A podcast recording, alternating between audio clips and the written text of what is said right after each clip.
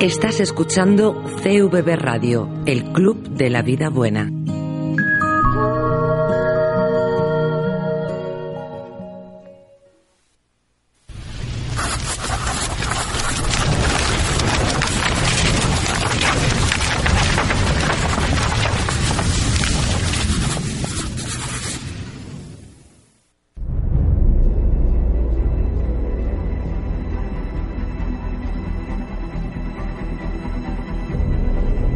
Comienza Tomos y Grapas, tu programa de cómics.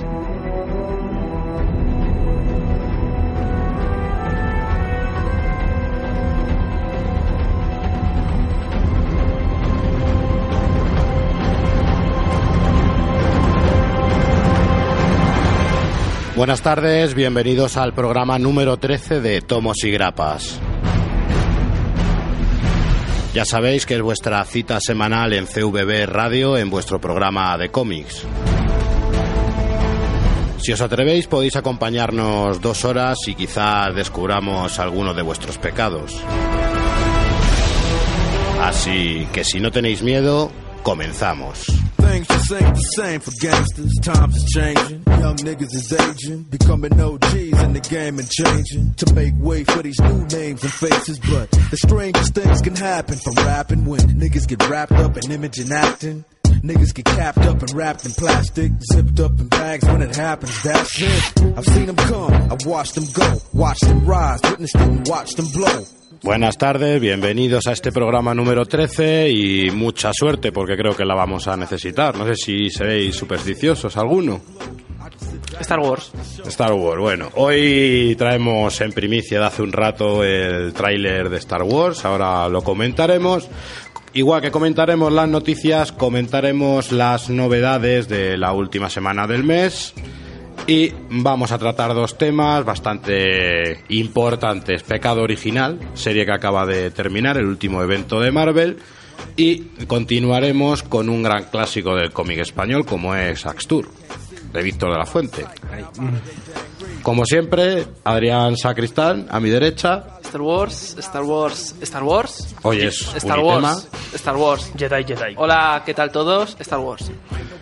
Señor José, José Ramón Álvarez. A mí es que Star Wars, si te digo la verdad, no me... No se te ha visto muy... No, es que no me interesa mucho. O sea, lo veo y eso porque lo veo la como mira este. Star Wars, Star Wars. Pero que no, si no es por llevar la contraria, que no... Tú estás más interesado ¿eh? en contarnos tus pecados, ¿a que sí? Mm, Nah, tampoco. Sí que sí. Y luego os acojonéis. y señor Eduardo Díaz. Buenas tardes. Creo que nos traes por ahí tu artículo, que lo pusiste ayer en el blog. Sí. Un pedazo de artículo. Un pecado original, el de Marvel, que cuando sale algo, pues ala, a escribir. Y nuestro ángel de la guarda, Alfredo Matarrán. Gota, gota, aguanta, guava. Están hoy impactados. Nos hemos quedado todos eh, flipped out. Bueno, Total. Ahora yo creo que podemos hablar de ello. O sea que sin más, Daniel Brun, vamos a las noticias.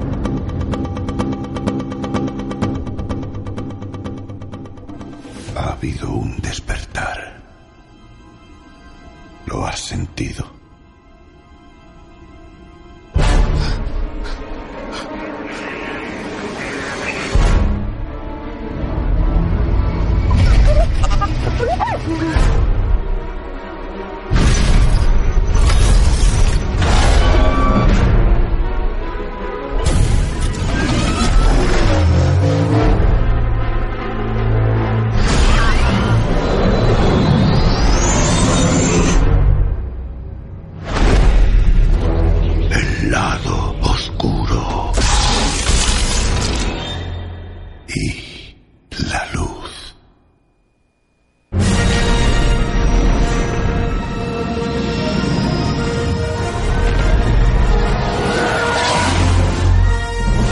Pues ahí lo tenemos, así suena y mejor se ve. ¿Cómo veis este tráiler? Madre mía. ¿Quién quiere contar lo que se ve? Star Wars. pues, pues se ve, podemos ver en un primeras a- al primer sol- soldado imperial de raza negra, así en plan de ¡Hola! Black Friday. Y a continuación, bueno, vemos huyendo. A continuación podemos ver un nuevo tipo de robot, un nuevo tipo de R2D2 mm, bastante más avalado. A continuación, pues podemos ver lo que parece el pueblo de Anakin Skywalker, por lo que podemos ver de tanto el horizonte como las edificaciones. Tatooine. Y, Tatooine. y una mujer huyendo. Y ya aquí empieza lo bueno.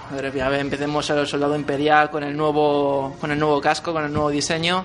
Podemos ver los las nuevas joder, eh, dilo tú, la- ¿sabes cómo se llaman las naves? No tienes ni idea, ¿eh? Las semanillas. O sea, ahora mismo tengo la cabeza ahí, te lo juro. O sea, o sea, iba a decir X-Wing, pero no son las X-Wing. A la, a la X. sí, las X-Wing. Sí, las sí. Podemos ver las X-Wings. eh, a continuación podemos ver a un John Nieve guion eh, Jedi guion Sith con el nuevo diseño de la, del sable láser, con las empuñaduras por laterales, que eso ya es épico. Y, y ahora es cuando ya viene lo bueno, aparece el halcón milenario rompiendo el cielo.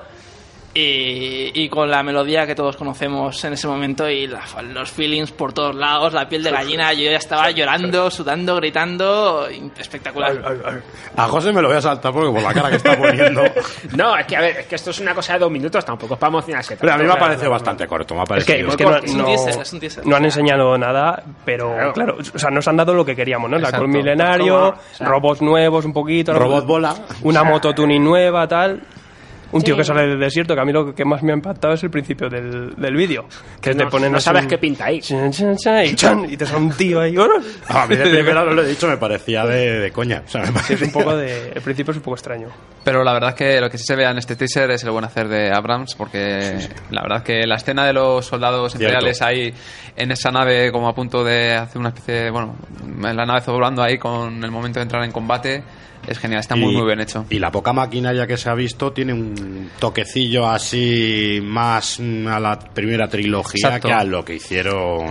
Tiene, un Pues, toque, sucio. mezcla yo creo entre lo clásico y también un poquito lo que ya hizo en Star Trek, que tiene, tiene Sí. una visualidad muy parecida, y pero bueno, es que le, le da, le da pal pelo. Además, el genial. filtro de la imagen, si os dais cuenta, a mí me recuerda un montón a- al de Star Trek, ¿sabes? Sobre todo en el momento en el que se ve eh, tanto los propulsores de la nave como el, el propio movi- movimiento de los objetos de la nave, todo, todo tiene un airecillo a la nueva saga de Star Trek que, que vamos, yo me alegro porque las dos últimas películas de Star Trek son, son maravillosas, a mí me encantaron.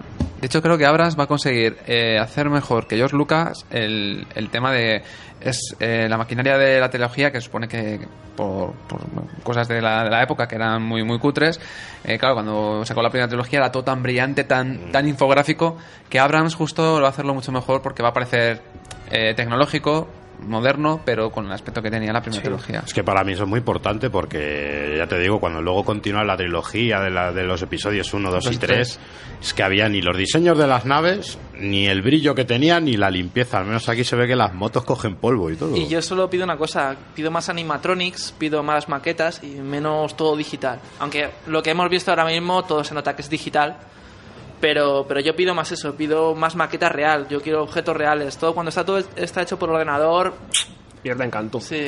Puede, puede a lo mejor heredar un poquito ahí, porque en Guardianes de la Galaxia sí que lo hicieron bastante y, y eso se transmite en la película y bueno, a ver si cogen un poquito de eso. La ex- sí, la el sí. X-Wing, por ejemplo, sí que lo han hecho de verdad, han hecho un X-Wing de verdad. y al combinario de maqueta del combinario también O sea que pinta bien. Pues nada, repasado está.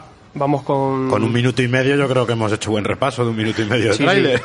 Y ya sabemos que esto es IP total y, y cada semana nos van a venir con dos minutitos de más, o sea que... Y nos van a arruinar las Y noticias. seguro que alguien se va a poner a, a hacer un análisis frame a frame, seguro.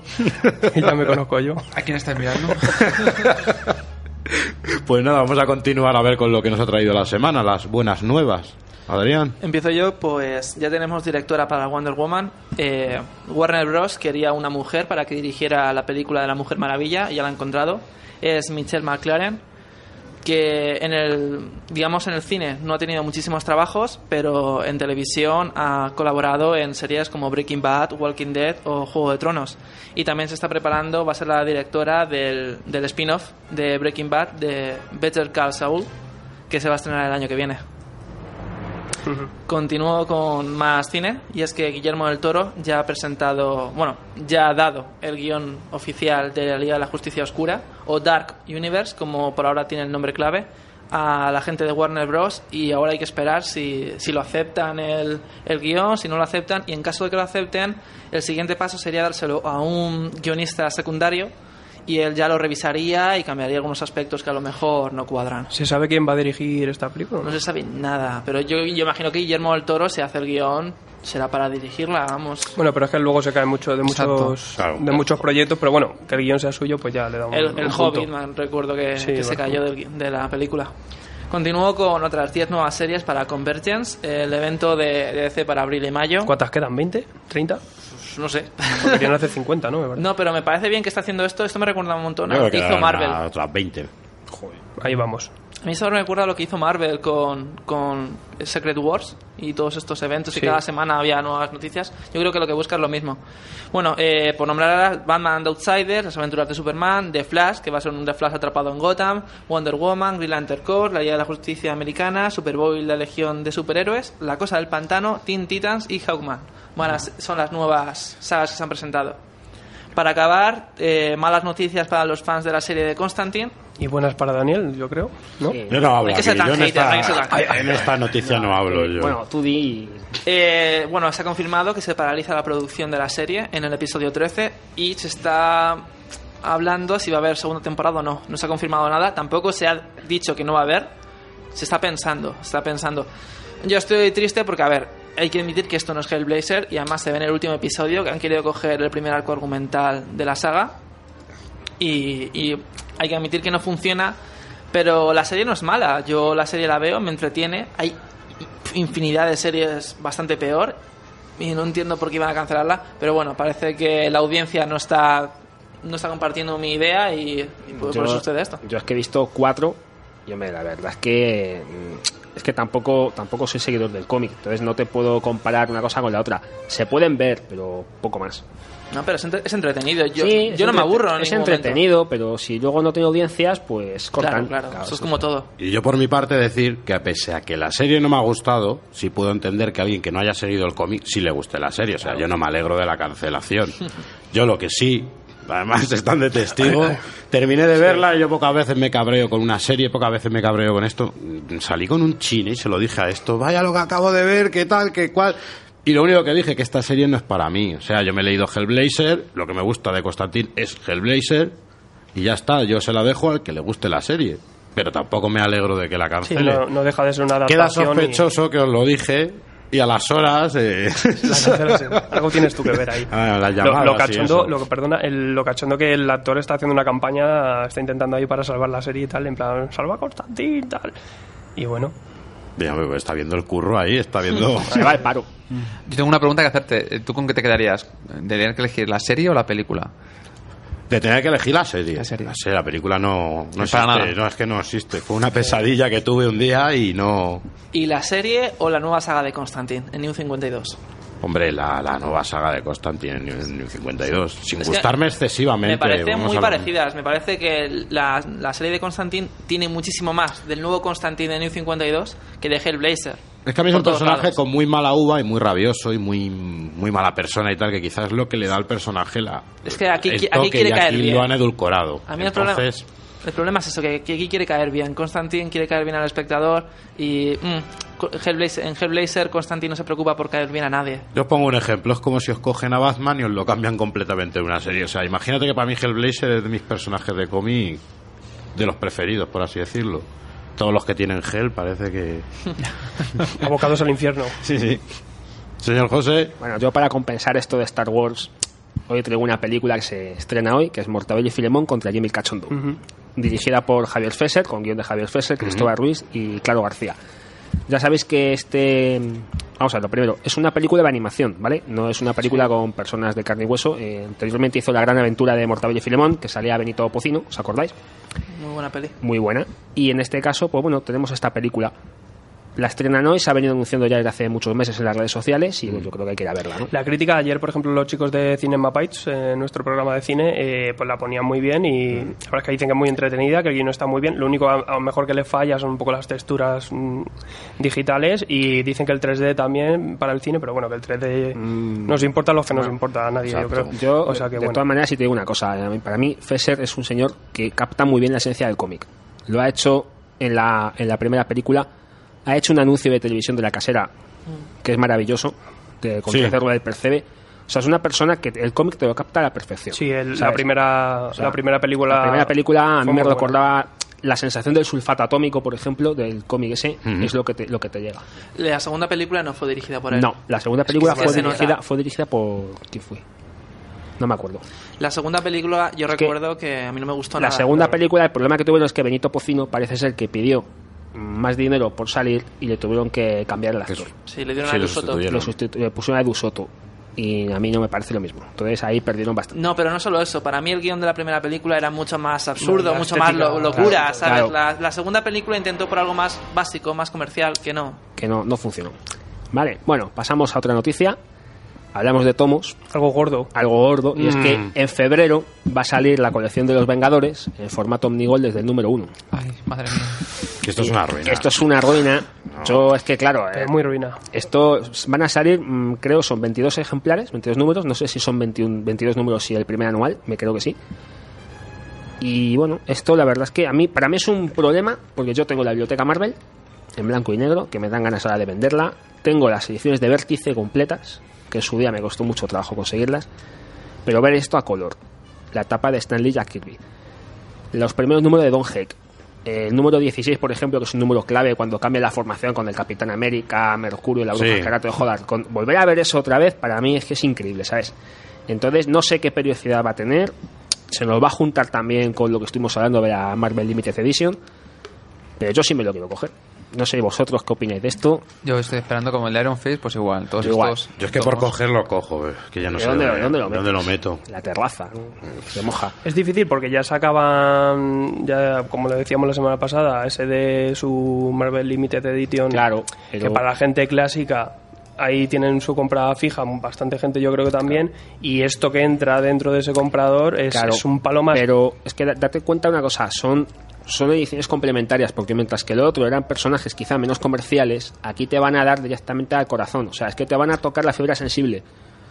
Claro, Tenemos la, la Patrulla X, que ya han sacado varios. Nos van a meter esto, está ya los cuatro fantásticos de John Byrne. Es que se nos juntan muchas Sí que, cosas. sí que hay Omnigols hasta el número 41 estoy viendo, o sea que serán dos tomos de, de la primera etapa de, de Vengadores. Hay ya tres tomos de Omnigol.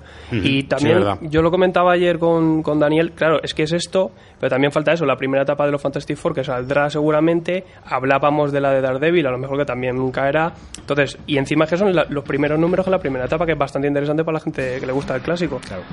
Y bueno, Y es que además, si os dais cuenta, todo esto de los Omnigol y tal, ahora viene también con el tema películas. Vengadores, eh, saldrá la serie de Daredevil y... Y a ver qué nos traen. ¿Se sabe algo de precios? Pues yo calculo que unos, vamos, ya que me preguntas lo del Marvel Limited Edition, yo ya estaba preguntando, ronda los 45. Y esto tiene toda la pinta de ser por ahí, 45, 40-45, efectivamente. Porque ¿cuántas páginas tiene el de los Vengadores? Pues hombre, si son 22 números, puedo tener 350 páginas, 400. El de Iron Man son más, 700. ¿Más? Más, más.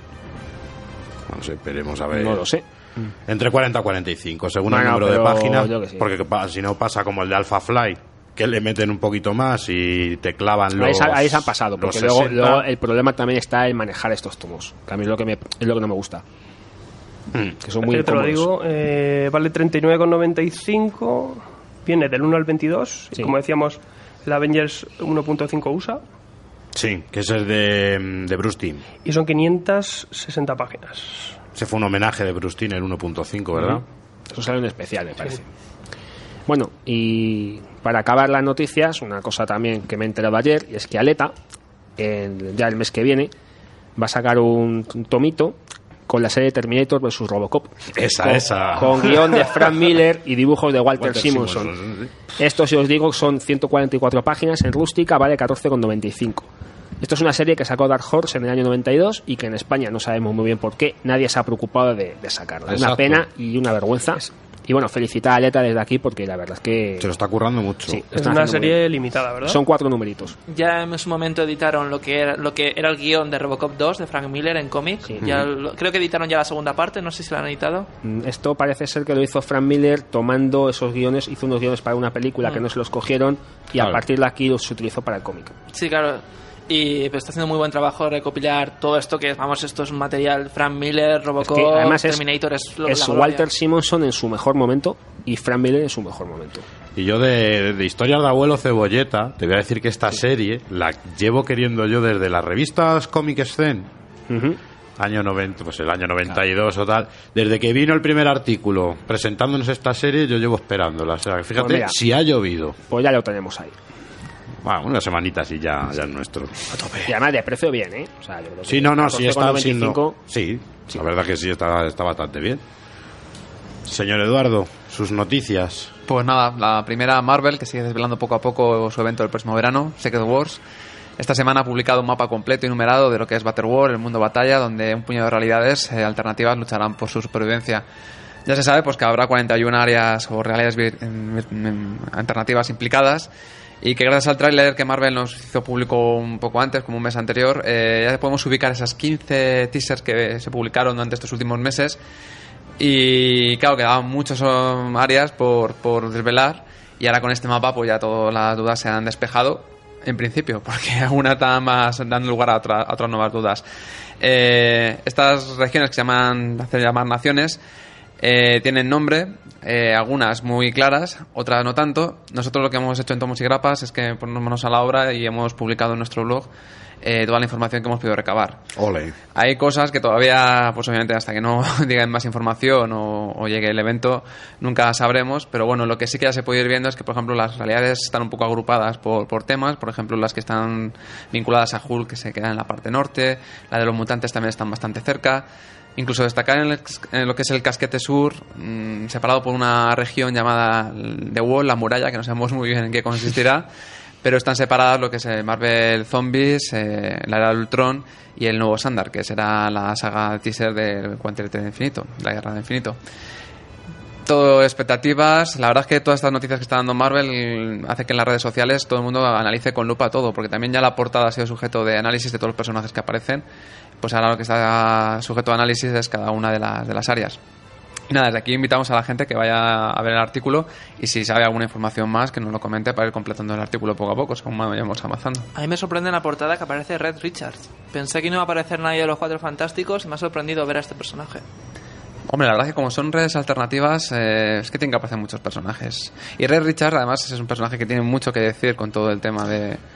Porque Claro. parte de esto es su culpa. No podemos, no podemos decir nada. Eres un, has hecho un spoiler del futuro ya. Pero no solo el Red Richards del mundo tradicional, sino incluso ya el del Ultimate ya estuvo jugando con las redes alternativas y también tiene un aspecto... Bueno, la verdad es que los Red Richards andan, trastean... No es tan buena persona como Es que además va con la época también de Hickman, de, De Hickman. los cuatro fantásticos. Y Hickman, todas los, las colecciones por las que ha pasado, las termina hilando, ¿eh? Y estoy esperando yo que todavía hile la, la, la colección de S.H.I.E.L.D., de la que hizo. Sí, la dejó. Que la Ahora, dejó a un número, a dos números. Guerreros secretos eran, ¿no? No, Creo. no, la de S.H.I.E.L.D., S.H.I.E.L.D., que le contaba Ah, el pasado desde los egipcios, que tal. Ah, exacto, con Leonardo da Vinci y todos. Que esa la dejó a... Yo creo que esa terminará hilándola también. Lo raro es que en Secret Wars no termina apareciendo algo. Sí, de hecho, incluso algunos dicen que no es por la época de Avengers la última, sino incluso dice que se viene fraguando desde mucho antes y que en las páginas de los cuatro fantásticos hay cosas que van a tener su sentido en, en la saga de Secret Wars. A mí, a mí lo que más me pica es qué va a pasar después. ¿Cómo se va a quedar el tema? Mm, Ay, ay, ay. Esto es el eterno, la eterna duda de si reinicio, si no reinicio. Yo apuesto por reinicio. yo no. Yo tampoco, yo estoy como. Yo un maquillaje severo, pero. yo no, confío en Marvel ahí. Bien, seguimos con otra noticia también de Marvel. En este caso es eh, una, una nueva, no, no colección ni serie, sino una nueva historia que tiene protagonista a Ultron. Vuelve la era de Ultron. Eh, para la primavera, justo antes del estreno de Avengers 2, eh, tendremos una nueva historia dividida en tres partes. Comentan que son unas 90 páginas aproximadamente, divididos en tres números únicos titulados eh, Avengers Ultron Forever, New Avengers Ultron Forever y Uncanny Avengers Ultron Forever, que son las tres cabeceras principales de, de Vengadores. Escrita por Ale Wynn y dibujado por Alan Davis, que para, para mí es un atractivo, este dibujante es para mí uno de mis favoritos. Hombre, Va a unir a diversos Vengadores del pasado, presente y futuro para enfrentarse una vez más a la amenaza de Ultron.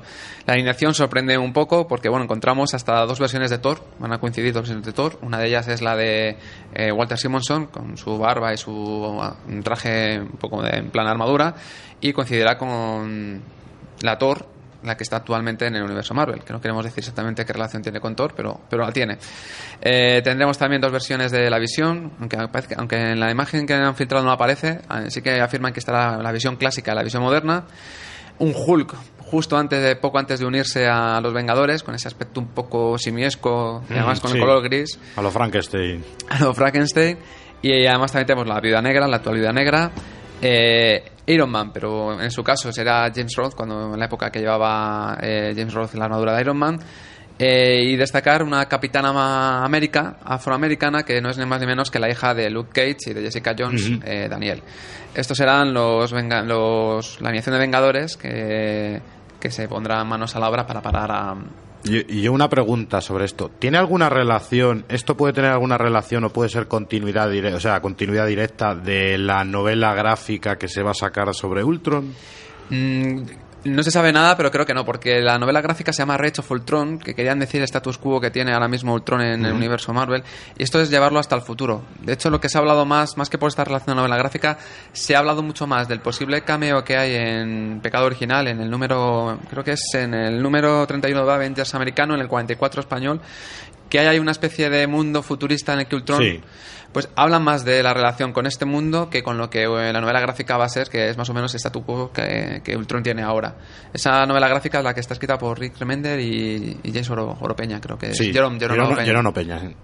Pero no sabemos exactamente muy bien, creo que sean distintas, no, no están bien relacionadas. Hombre, algo sí, imagino que dan alguna Es directriz. que a mí me llamó la atención de esa, por ejemplo, ver al Capitán América, pero con su traje de la Silver. De la época de Silver. No lo sabemos. El En, cu- eh, en cualquier caso, es cierto que Marvel, a partir de ahora, de aquí a estrenar la película, va a sacar un montón de colecciones en las que Ultron va a ser el protagonista, porque es técnica marketingiana, así que ahí lo tenemos. Y por último, una noticia que en este caso no tiene nada que ver ni con Marvel ni con DC, sino que es nos venimos a territorio español. Es la noticia de la exposición dedicada a Paco Roca que se puede visitar en la Fundación Telefónica desde el 20 de noviembre, o sea que ya ha empezado, hasta el 15 de febrero. Es una exposición en la que podemos tener unas 200 obras del artista que abarca un periodo desde 1995 hasta la actualidad. Hay de todo, hay ilustraciones, eh, cómics, eh, bocetos, hasta bueno, hasta incluso comentarios y anotaciones de, de diseños. Y nos permitirá un poco conocer el método de trabajo que tiene este, este autor y la visión general de lo que es un cómic y sobre todo lo que es el proceso creativo de hacer un cómic. Incluso hay una sala audiovisual en la cual se puede ver un pequeño making of, bueno, eh, no un pequeño, el making of de Arrugas, que es el cortometraje que, que se ha hecho en función del cómic que ya realizó, que es una de sus más famosas obras y el que se ha hecho. Eh, además, la exposición cuenta con una serie de coloquios y talleres que durante la duración de la exposición se, se irán haciendo. Uno de estos coloquios ya, fue, ya, ya tuvo lugar, fue el pasado 20. El siguiente sería el día 11 de diciembre y los dos siguientes serían uno en enero y uno en febrero. Además, habrá dos talleres, también serán en el mes de febrero. Uno de ellos se llama Cuando tú y yo teníamos la misma edad, que la verdad es que es interesante porque está destinado a abuelos y, y nietos para que juntos creen una pequeña animación stop motion.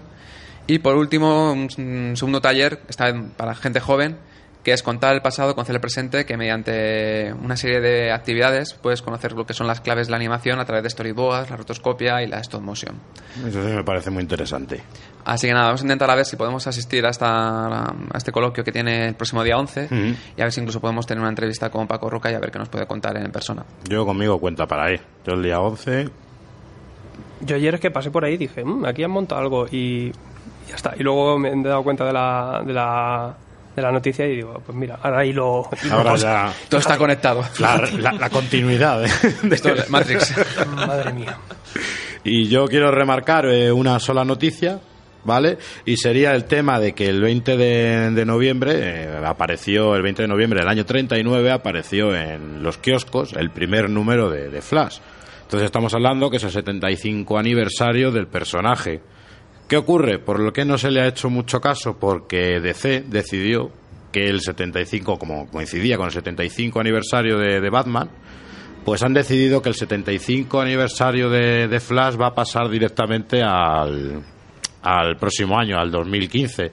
¿Qué ocurre? Que aquí sí han dicho que tendrán que, que tendrá que compartirlo con el 75 aniversario de Wonder Woman y el 75 aniversario de personajes como el Joker. Pasa que han querido, ya te digo, en el 2014 dar más importancia a Batman. La verdad es que eh, para mí me parece bien, sobre todo porque el año pasado fue el de Superman Este año es el de Batman y el año que viene el de Flash y bueno y Wonder Woman, que digamos que son personajes ligeramente más secundarios que, el Hombre de Acero o Batman. A mí me parece bien, es comprensible que quieran trasladar el aniversario a otro año. Y remarcar también que los 50 años de los Teen Titans simplemente ha quedado en, en pura mención hace unos meses. No se dijo más ni se les ha ni se les ha hecho ni aniversario. No está ni teniendo nada. mucho éxito la serie. No, pero bueno, ya por lo clásico, por el no sé, por lo que marcó en su día. Sí.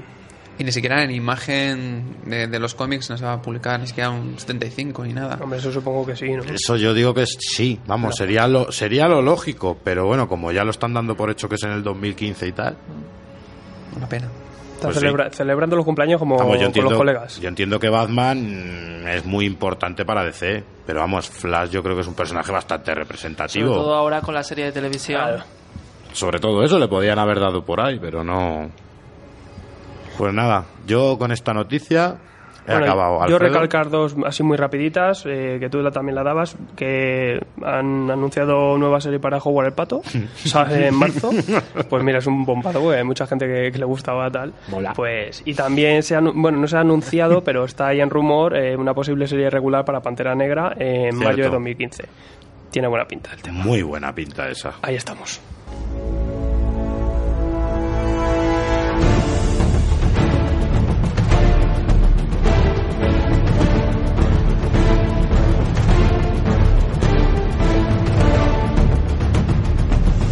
Pues vamos a ver qué lecturas tenéis sobre la mesa hoy.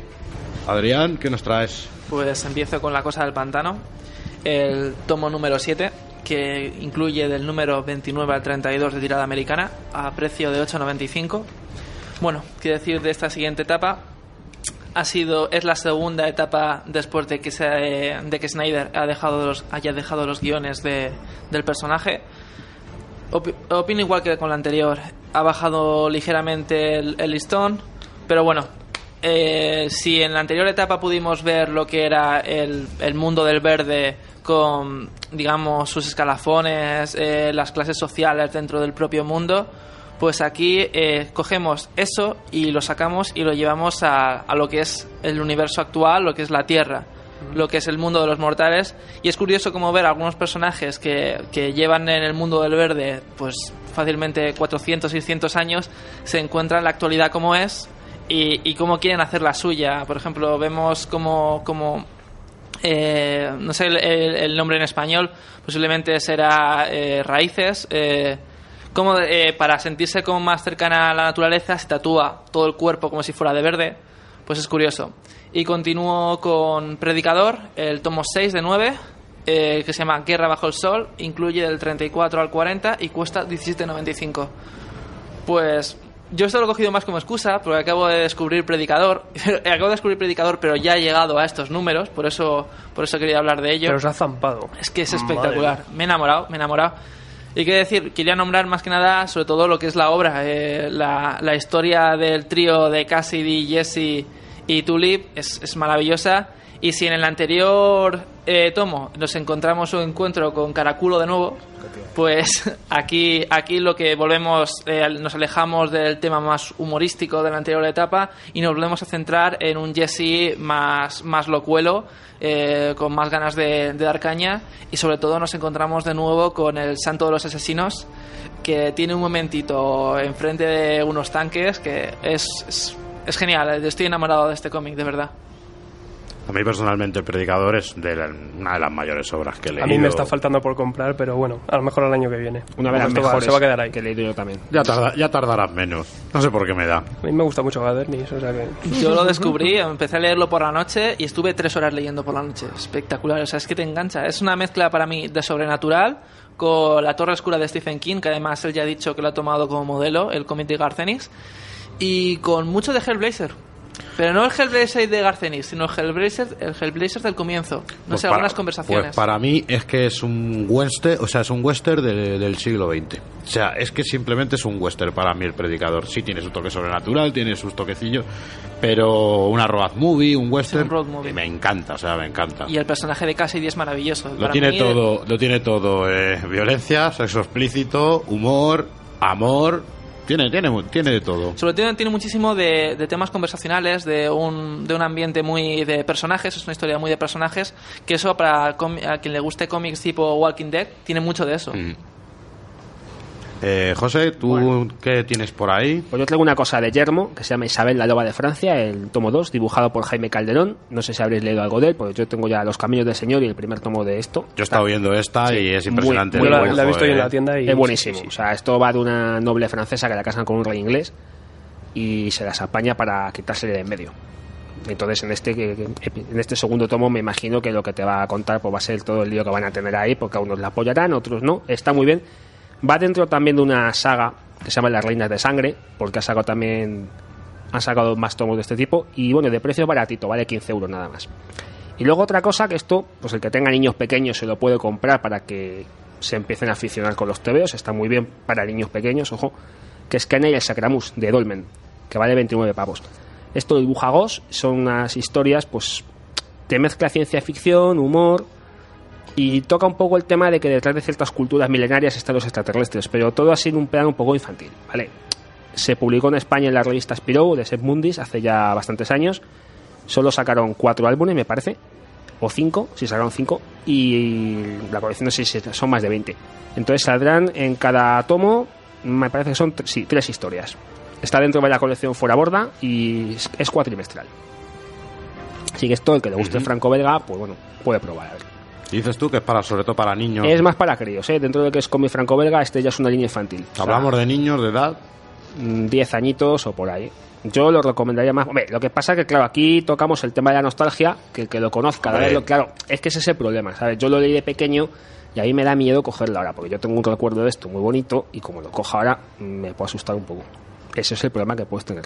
Puedes asustar al niño que llevas dentro. Pero bueno, yo creo que, mira, que los niños también tienen que empezar a leer pronto, ¿sabes? Que hay que Es que cosas. te voy a decir yo una cosa. Hablamos, nosotros hablamos mucho de cómic, compramos mucho cómic, pero no sé si os estáis dando cuenta que el mundo del TV y del cómic no están haciendo nada para niños. Claro, es que ese y eso es una cosa que el mercado del cómic va a sufrir dentro de sufrir, unos va a años. sufrir ¿eh? mucho porque son la cantera. Entonces, esto ya digo, esto es una cosa que es de los años 70. Entonces, claro, encontrar algo nuevo, pues no.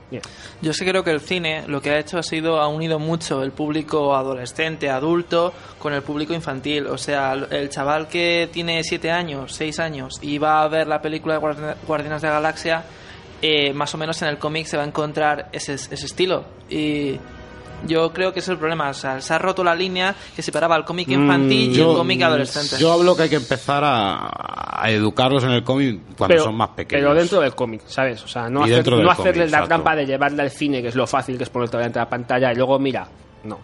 Pero vamos, yo creo que recordar que la oferta cuando yo era joven de cómic era muchísimo más amplia, pero en todos los sentidos, de la que hay ahora. Porque antes había, bueno, Bruguera, teníamos un montón de cómic, mm, cómic europeo también había, yo recuerdo. A mí, de- lo mis reyes pasa- me trajeron cómic europeo, mis padres me regalaron. pasa es que, es que hay, otro, hay otro problema. Vamos a ver, nosotros cuando. Nosotros tú y yo somos de la misma edad. Cuando éramos pequeños no teníamos esta invasión de videojuegos, de cine y tal. Entonces eh, el cómic era lo que tenía más a mano. Ahora un niño tiene muchas cosas que no son los tebeos. Entonces es más difícil engancharle a esto. Pero las editoriales han obviado esa parte, viendo que tienen esa competencia brutal, Claro. no ni siquiera se han querido Claro. plantar batalla. Pero esto tenemos que ser nosotros los que tengan niños los que les empujen Exacto. a leer cosas. Y claro, elegir bien. Esto, por ejemplo, a mí me parece muy, muy apropiado. Como tú, ¿no? Que No, yo no. No, no me gustan. Joder. Y yo por lo que estoy viendo ahí, el tochazo ese que tiene ahí Edu, de puño de hierro. ya has podido saborearlo bien. Sí, la verdad es que, bueno, cuesta porque son muchas páginas, pero la verdad es que muy, muy bueno el tomo. Eh, lo que os traemos aquí es el, el Omnigol de Iron Fist, de Puño de Hierro, que recopila toda la etapa más importante y sobre todo la primera. Eh, su debut en Marvel Premier, cuando estuvo también dando algunas apariciones en Marvel Teen Up, la colección que tuvo, y luego cuando compartió cabecera con Power Man. Todos esos números eh, podemos encontrarlos en este tomo de unas 300 páginas, en la que sobre todo destacar la época que había de John Byrne de Claremont, Claremont guionizando, John Byrne dibujando, que es la quizá las etapa, la mejor etapa que ha tenido Iron Fist. Una cosita. eh, estoy viendo que ahí eh, de Marvel O sea, las historias que salían de Spider-Man de Marvel Up que hicieron Birney Claremont, que metió entre otras cosas, había una- un puño de hierro y había otra con Tigra, eso te lo cuelan en el tomo. No llega hasta el final, pues todavía por la mitad, pero creo que eso sí que no está, ¿eh? Porque que acaba cuando termina Power Man y Iron Fist la colección, a partir de ahí sigue apareciendo en algunos teen-up, tuvo una, un par de miniseries y no ha sido hasta la, la serie esta regular que ha tenido con Mad Fraction y, y David Zaja cuando ha tenido así una serie más o menos Sí, continuada. sí, uno de ellos sí viene. Uno de ellos sí, Sí, pero lo estoy viendo resto, 63, 64. Sí. esos dos, Es que eso originalmente lo sacaron en la colección de superhéroes de Vértice. ya están recopilados. Y aquí. yo es que tengo el original de una de las portadas. Y bueno, lo interesante que tener el tomo, más que nada, bueno, hay artículos muy interesantes. La verdad que Panini, la verdad que estamos todos muy contentos con la labor que hace porque te reúne de varios cómics, como igual que hizo en Secret Wars, no solo la colección principal, sino también lo aledaño. Y la verdad que para aquellos que quieren hacer algo, mm, leer cosas clásicas de Marvel, es un buen tomo para, para recuperar este personaje. O sea que es muy recomendable. Luego, aparte, traemos una pequeña. Lleva varios, varios tiempo queriendo traer esta, esta revista para que a ver si todos. ah, Supongo que a lo mejor hay oyentes que no solamente les gusta dibujar. Y además, justo creo que tú, Daniel, tienes una nove- novedad muy parecida. Eh, lo que traigo aquí es una revista que se llama Imagine FX. Es una revista inglesa, con lo cual para, para conseguirla tenéis dos opciones. Una opción muy fácil es mm, descargarla, es digital, se vende digitalmente, o sea que hay opciones de, de compra digital de, esta revista. O la suscripción, que es la, la opción a la que, que, por ejemplo, yo estoy eh, suscrito. Eh, la verdad que esta revista es muy interesante porque es una revista que sirve para cualquier ilustrador, sobre todo en temas digitales, el poder, bueno, te da un montón de consejos, técnicas, eh, es una galería de nuevos artistas, artistas consagrados muestran su trabajo, nos explican cómo trabaja, tutoriales muy muy completos, que son muchas veces, algunos se pueden encontrar en internet, pues aquí está recopilado en una, en una revista que mes a mes se publica y que siempre tiene, cada mes está destinado a un tomo. Eh, en concreto este está diseñado a criaturas, pero el, el mes que viene es muy interesante para el mundo del cómic porque estará dedicado justamente a, los artistas del cómic. Viene protagonista principal Torrey Dodson, así que podéis ver cómo, cómo trabaja. Eh, y ya en el pasado incluso ya ha habido otro que estaba dedicado a Jim Lee. No solo, no solo a estos actores, a artistas, sino también a muchos más. Pero podemos comprobar cómo se trabaja el proceso creativo de todos estos dibujantes. Así que muy, muy, muy recomendable. Yo por mi parte, si, si podéis haceros con ella o echar un vistazo, sobre todo la versión digital. El otro día, como no nos dio tiempo a tocarla, pero sí la estuve mirando y me pareció bastante interesante. Sobre todo eh, tiene mucho de arte conceptual, de diseño de criaturas, de personajes, composición también y la verdad que para cualquier ilustrador es una, es una buena revista pues, para mejorar, practicar y buscar referencias. Y contamos para que traigan las- el siguiente número. Exacto. Y yo, como tú decías, pues ya que estamos con artistas gráficos, eh, voy a hablar del 13, de, de Necro, del arte de Necro. Es un libro de ilustraciones de, de este artista digital que hace retoque fotográfico, hace ilustración, como bien decimos, digital, que fue el autor de 13, 13 Inches, que fue que revolucionó bastante, gustó bastante este trabajo. Eh, son ilus- ilustraciones, son 160 páginas de, de ilustraciones, mm, en las cuales mm, se tiene un predominio las influencias de fantasía, eh, también toques góticos y pasa con influencias de artistas como H.R. Giger o incluso como el Dave McKean, si habéis tenido suerte de ver las exposiciones fotográficas de Dave McKean, más o menos también el mismo estilo. Lo publica Norma eh, a un precio de 29.50, como bien digo, es un libro de 160 páginas.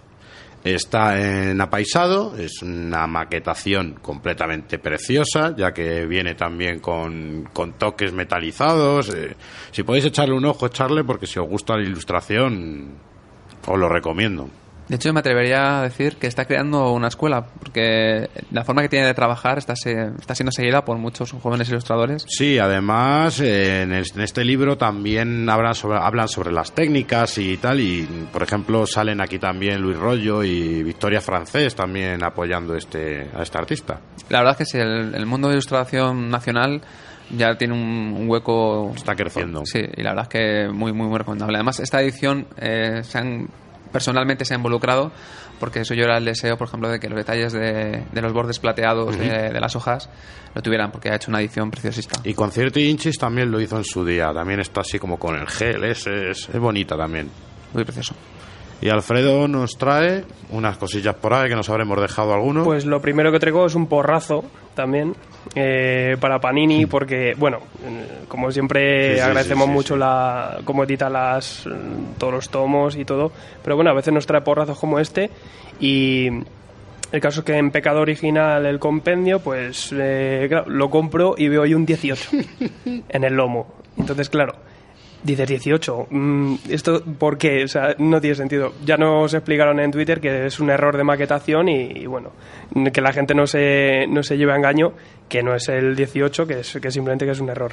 Otro error que he visto también importante, que es en, en el Daredevil también de Mark White, que creo que es el número 6, en vez de renumerar la, la serie, porque también eh, originalmente se renumera, Y el nuevo volumen. ellos han cambiado el, el- el diseño del lomo por este que es muy parecido, que empezaron con los coleccionables de Spider-Man y de, de New X-Men. Claro, entonces no me lo renumeras, pero sí, pero cambias todo el formato del lomo. Pues oye, pues para coleccionistas es un poco fastidio el que te estés haciendo una serie regular y, y que a mitad de la colección pues, pues te cambie toda la estética de tu colección. Es un poco... Sobre todo para mí lo que queda más feo es poner la numeración arriba y en el siguiente tomo poner la numeración abajo. O sea, ese cambio de estar mirando la numeración 1, 2, 3, pum, y de repente te bajan ahí. Pero es que este es peor, es que estos son todos los tómicos rojos. Claro, y encima llega negro. uno y este pumba, toma en negro y el número donde quiere y te- haber, haber puesto un uno, no sé. Yo tengo la solución a vuestros males. Yo tengo un primo que hace estuches de encuadernación, como veis ahí, os hace Ah, unos pues estuches a ver eso.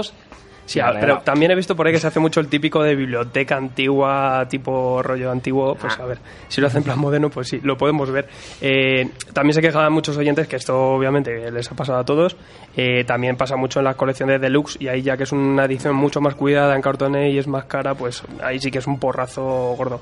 Pues nada, solo eh, intentar pedir a las editoriales que respeten un poquito el lomo, porque al final luego es lo que se nos queda en la estantería, que a lo mejor la portada sí puedes tener algún error o algo y no es tan grave como lo que tú ves luego en todos los días que lo tienes ahí delante. Y que trabajando con trabajando como trabajan ellos con coleccionistas, con gente que compramos esos productos Y para somos los más fieles. Exactamente, y somos los más fieles mm, que no digan simplemente no, no, no importa, son cosas que es que la vemos sin importancia, que intenten cuidarlas un poquito y las den más importancia. Es un error normal, pero bueno, eh, pues hoy hay que decirlo. Eh, bueno, repasamos las cosas de la semana. Vamos con ECC, que saca todo su repertorio. Batman 32 es la penúltima entrega de la saga Origen. Batman Eterno, la semanal es el número 3, también Future Sen. Batman y Robin, su número 9, que comienza una nueva saga que se llama En busca de Robin, recopilada del 29 al 32. Es el número, el tomo 9, no sé si lo he dicho, por 8,95. Grandes autores de Batman, de Doug Moech, de A1950, que es el segundo tomo de, este autor. Batman Superman, Leyendas de los Mejores del Mundo, 16,95, serie limitada de Walter Simonson. Eh, tiene pintilla, atiende tal. Sí, pero busco más el Absolute. que ahora que has dicho lo de la saga de origen y el Future Sense, te voy a comentar una cosa, Adrián, que en Estados Unidos eh, cierran el volumen 1 de Batman New 52 y publican un volumen 2 con numeración nueva. Entonces, todo esto es- va a coincidir con Future Sense. Entonces, me he acordado, porque yo me estoy haciendo esa colección en inglés. Bien. Está viendo las portadas. Entonces, eh, de lo que se habló de que iba a irse Snyder y, y Capulo, ¿sabes algo? ¿Se Mm, seguramente va a coincidir si se han ido ya. eh, yo es que he visto dos portadas con un número 1 ya, de Batman y de Detective Comics. Entonces pone New 52 volumen 2 número 1. O sea que la colección que está saliendo ahora, que yo la tengo en casa, chapa. Le acabas de quitar el sueño. Sí, sí, sí, sí, una sí, carilla que... La ilusión de Star Wars se la ha quitado. O sea, hombre, no, Star eh, que no lo he Wars. hecho aposta, ¿eh? es que me he acordado, o sea, joder.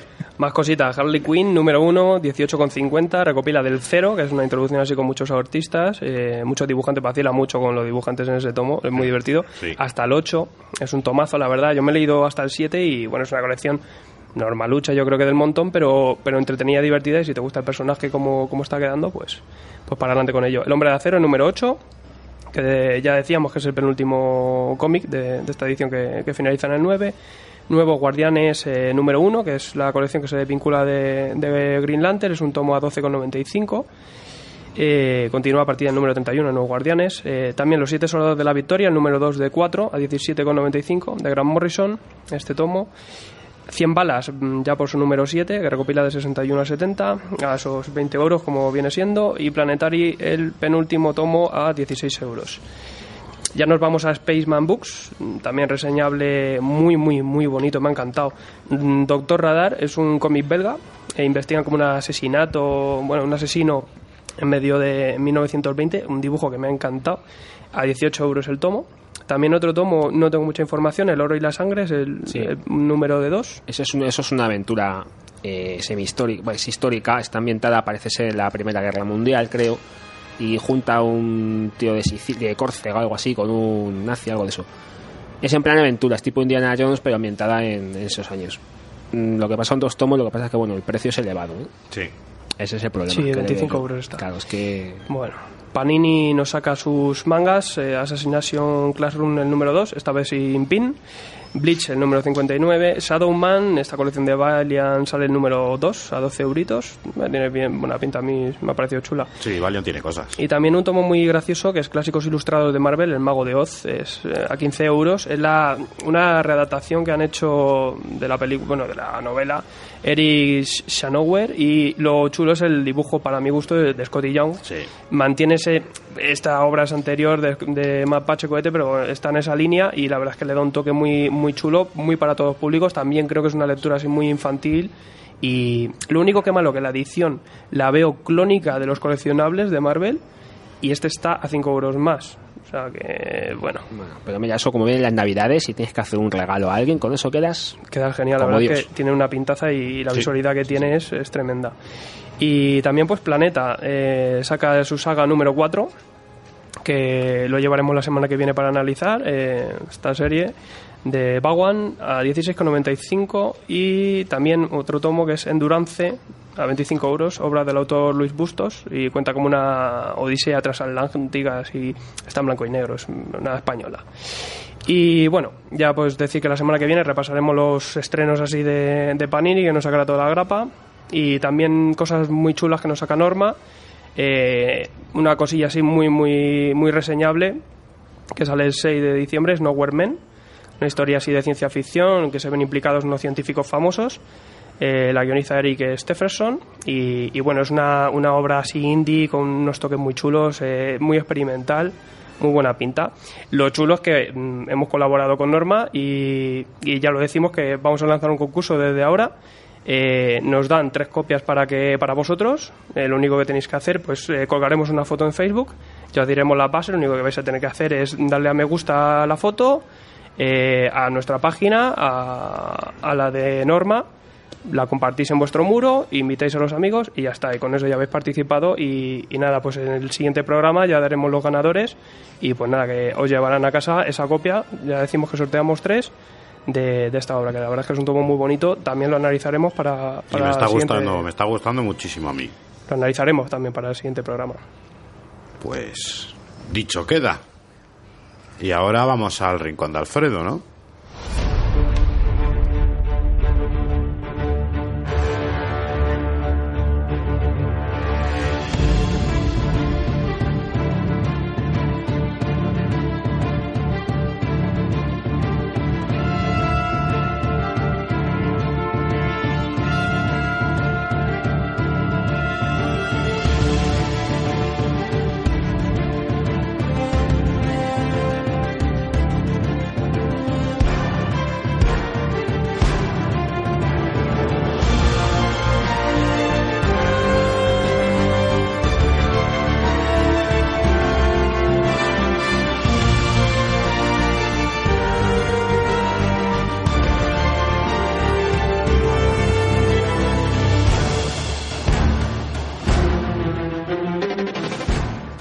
Ahora, como hemos venido avanzando, vamos al rincón del coleccionista de Alfredo. Una sección que llevamos ya varias semanas que queríamos tocarla. Sí, la verdad es que es un, bueno, la cueva del coleccionista la voy a llamar porque Eh, es más la cueva que, que nos vamos montando todos, aquí tomo a tomo y grapa a grapa. Y, y bueno, pues yo quería hablar sobre todo, pues, todos los coleccionistas que, que nos llenamos de TVOs, unos tomos mm, tochos gigantes de, de compras cada mes. Claro, a veces no sabemos ni qué tenemos ni qué no tenemos. Los clásicos de toda la vida nos hacíamos unos checklists ahí a mano, luego tiramos de Excel unos cuantos. Yo personalmente, por ejemplo, tiro de la nube en Google Drive. Y, lo que sí que desde el año pasado que, se creó una página web que se llama Wacom, ahí ya podemos hacer un checklist online de todo lo que de todo lo que tenemos y tener un control muy específico lo que sí que esta página a lo largo del tiempo pues ha ido ha ido creciendo y, y es, re- es referente ahora mismo Eh, para hablar de ella pues tenemos a, a Sergio Manzanero que es eh, cofundador de esta página web qué tal cómo estás Hola, ¿qué tal? Buenas tardes. cómo andas Bien, muy bien, trabajando. bueno, pues nada, pues cuéntanos un poquito qué, qué es, qué, qué es Wacom. Bueno, eh, básicamente vale para lo que has comentado antes. Es un sitio en el que puedes catalogar tu colección muy fácilmente y de forma muy rápida y tener controlado eh, siempre en la tienda qué número tienes que comprar o qué número te falta para completar una colección, que eso creo que nos ha pasado un poco a todos, ¿no? El olvidarte el papelito en casa, llegar a la tienda y no tener ni idea de, de por qué número ibas. Así que lo que queremos es dar solución a eso, a que tengamos todos los coleccionistas siempre súper claro qué tenemos que comprarnos en cada momento. Claro, no, y aparte al- el hecho de ser online, que te puedes meter en la página web, es que te da esa facilidad de que estés donde estés, ahí tienes controlada tu colección y, es una facilidad tremenda. ¿Cómo, cómo surge la idea? ¿Cómo, cómo os viene la idea y, y cómo empezó este, este proyecto? Pues empezó a- la idea a cuajar hace mucho, hace unos 10 años, y es por una necesidad personal.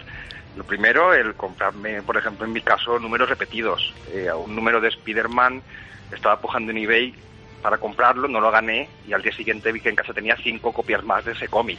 Había decidido empezar esa colección cinco veces y queríamos dar solución a eso. Y luego también a otra cosa que es, eh, yo me cambié de ciudad para vivir y de mi círculo de amistades comiqueras, eh, concretamente con otro cofundador de Wacom, tuvimos que dejar de hacer una cosa que nos gustaba, que era ir a la casa de los demás a preguntarle este mes qué te has comprado. Sí. Que eso creo que a los coleccionistas es algo que nos gusta. Entonces queríamos dar una solución para enterarnos rápidamente de qué se estaba comprando esa otra persona para poder preguntarle cosas directas, ¿no? En plan, ostras, este cómic tiene una buena portada, ¿qué tal está? ¿Te lo has leído ya? Para tú también planificar un poco tus compras. Así que nace de una necesidad personal y de una idea madurando en la cabeza 10 años hasta que al final nos hemos lanzado a darle forma. Claro, una, una de las cosas chulas es que puedes eh, seguir a alguien, un coleccionista que conozcas o alguien, y, y ver que él, que él, él que está comprando y que se está añadiendo a su colección también. Exactamente. Y cotillar las colecciones de los demás, que eso siempre, siempre es chulo también, claro. No, que esto también es una función bastante importante. ¿Cómo, cómo puede alguien usar el servicio? ¿Cómo, cómo puede entrar en Wacom? Pues eh, ahora mismo es muy fácil. Simplemente, bueno, el servicio está solamente habilitado en España ahora mismo. No podemos, somos un equipo pequeño y no podemos asumir más países, aunque estamos trabajando en eso. Simplemente entrar en wacom.com, registrarte con cuatro datos muy, muy básicos y ya puedes empezar a catalogar. Tenemos una cuenta gratuita en la que puedes catalogar toda tu colección sin ningún tipo de límite y ver las novedades, etcétera, y una cuenta de pago que es más eh, ahora mismo orientada a colecciones un poco más pro, en el que facilitamos que, que puedan catalogar mucho más fácilmente, analizamos tu comicteca de una forma mucho más eficiente, y bueno, tiene mucha, eh, por ejemplo, puedes subir las firmas originales, que es algo que gusta bastante, y es además muy baratito, son 20 euros al año. Así Jo- que tanto la gratuita o la de pago, accesible para todo el mundo. José orgulloso de que sube todos sus originales y sus... Yo es que tengo 18.000 entradas ahí, tengo unos 30 originales colgados ya. Bueno, es que este es otro, otro bárbaro. Eh, eh, tam- Claro. también te quería preguntar, ¿quién tiene el récord de colección? ¿Qué, qué, qué colecciones veis ahí? Que, que haya gente que seguro que hay alguno... El récord indiscutible lo tiene un usuario que tiene el nickname de Cara Sucia, que tiene más de 30.000. Madre mía. Mario Montesinos. Sí, efectivamente. Le tienes fichado, José. Yo sí, es que le conozco. Dirección. trein- y aún nos ha comentado que aún les quedan, le quedan unos cuantos miles por poner. ¿Dónde lo meterá este hombre? eh? De la- Sí, sí, veterano, veterano, y, pero eh, eso es muy chulo, meter la colección y imaginarte cómo lo tendrá en su casa es algo que, que a mí me gusta hacer de vez en cuando. No. El que va poniendo, pero sí, 30.000 cómics. Son horas de trabajo, pero una vez Sí, tienes sí. toda tu colección, vas metiendo tus compras ahí, la verdad es que es súper, súper cómodo. Eh, también te quería... una cosa Sí. chula, que es en el momento de reencontrarte con tu colección para catalogarla, a mí me ha gustado mucho y gente que nos ha comentado que también, porque te empiezas a recordar cosas que, que incluso habías olvidado que tenías. Hmm. Muy A cierto. mí me pasaba que me quedaba leyendo. Cogía un cómic para catalogar y decía, ostras, qué bueno era este. Y me quedaba leyendo en un ratito. Eso es muy chulo también del principio. ¿Cuántos, ¿Cuántos usuarios hay ahora mismo en Wacom y, cuántos cómics tenéis catalogados ya? Pues hay 6.000 y pico usuarios ahora mismo. Así que ya la comunidad empieza a ser más grande. Y cómics, pues más de 350.000. El número ha crecido Sí. mucho en el, en el último tiempo. Y cómics en 17 idiomas, además. Eh, hay idiomas bastante raros eh, de, de lo que es lo normal. Evidentemente, la gran mayoría es en castellano. Pero, pero bueno, la gente está poniendo el lector que, que lee, por ejemplo, en inglés, lo normal. Pero lo que también le ponen mucho es algo que también hago yo. Es cuando viajo por un país, me compro un cómic en ese idioma. Para, bueno, mi colección de cómics internacionales, ¿no? Y la gente lo está catalogando también, para que quede constancia que lo tiene. Así que estamos creciendo bastante y eso. 350, más de 350 mil cómics. Todo. Sí, yo te... Hola, ¿qué tal? Soy José Ramón. Hola, ¿qué tal? ¿Qué pasa? Mira, te quería preguntar una cosa, porque yo cuando me metí en Wacom, a mí me lo comentó un cliente mío, Sí. y estuve dando de alta muchas colecciones, sobre todo de TV antiguo, porque o bien no estaban o estaban incompletas, y hay gente que, bueno, los datos no los mete bien. Ajá. Eh, ¿Hay alguna forma, tenéis alguna forma de saber cuando alguien da de alta una colección, qué, usuario es quien ha dado de alta esa colección? Sí, lo sabemos internamente. De Ah, hecho, internamente. existe. Sí, eso no, no queremos hacerlo público porque tampoco queremos que haya una competición de crear ni Sí, nada claro. de eso. Queda todo registrado, queda todo versionado, o sea que si hay algún problema de que alguien haya hecho una bandada, un, un acto vandálico con alguna ficha, se recupera el estado anterior al momento y ya está. Hay una persona en Wacom dedicado a, a los datos y a, y a resolver los informes que ponen los usuarios todo el tiempo. Hombre, es que, a ver, te cuento, hay cosas, por ejemplo, que yo puedo entender, por, por ponerte un caso, la colección Olé de Bruguera, que son, son, bueno, son 314 o por ahí, 318. Cuando ponen la continuación y sacan ediciones B, hay ocho números que no existen. Eso, por ejemplo, yo entiendo que la gente no lo sepa. Ajá. Bueno, es normal, ¿no? Hay mucha gente que puede no saberlo. Pero lo que no puedo entender es que una colección antigua que en cualquier catálogo está, que a lo mejor pone que son 218 números, alguien te meta 150 y se quede tan a gusto, ¿sabes? Y yo cosas de esas he visto ya alguna. Que las he corregido, pero bueno. Pero bueno, la página, la verdad es que la iniciativa es muy buena y es muy útil y sobre todo lo que dices tú, ¿no? Lo único que tiene un peligro porque te, te incentiva a comprar cosas. Bueno, es como Claro. nosotros, ¿eh? Sí, no, no. Ese es el peligro que yo le he visto. Sí, pero nos pasa a nosotros mismos también. O sea, yo he caído en las propias redes de mi hijo, básicamente, que, que mi hijo me está eh, dando más necesidades de las que tenía yo inicialmente. Y también es que estoy descubriendo un montón de cómics eh, nuevos, y ya mi- la gente a la que sigo, etcétera, que me están gustando mucho. Y pues estoy empezando a, a leer cosas que a lo mejor antes ni me planteaba. Y eso también me está, a mí me está gustando, pero sí, te, te incita a comprar. Eh, Sergio, eh, soy Daniel, mira. eh, te digo, es que justo esto que estás comentando, a nosotros nos ha pasado entre nosotros. Nos hemos puesto, ¿quién lo tiene? Que Nos hemos ido metiendo y parece que no, pero nos hemos ido todos picando y hemos terminado leyendo cosas de otro, viendo las cosas que lee en secreto José que no nos quiere contar. y hemos terminado comprándonos cosas porque se la hemos visto al otro. Pero bueno, es un riesgo que, que sabíamos que corríamos. Claro. Pero se descubren cosas muy muy chulas. Yo, un caso que me pasó hace poco eh, con The Cartoonist, que es un, un tomo Sí, de Kyle, Baker, de, de Kyle Baker. Eh, no, no, son de dos autores españoles. Ah, de Cartoonish. The Cartoonist, sí. Te, te- te ha pillado, te ha pillado. Chulísimo. O Mm. sea, me empe- empecé a leer a- al irme a la cama y no, no pude pararlo. Me lo, me, me lo leí del tirón.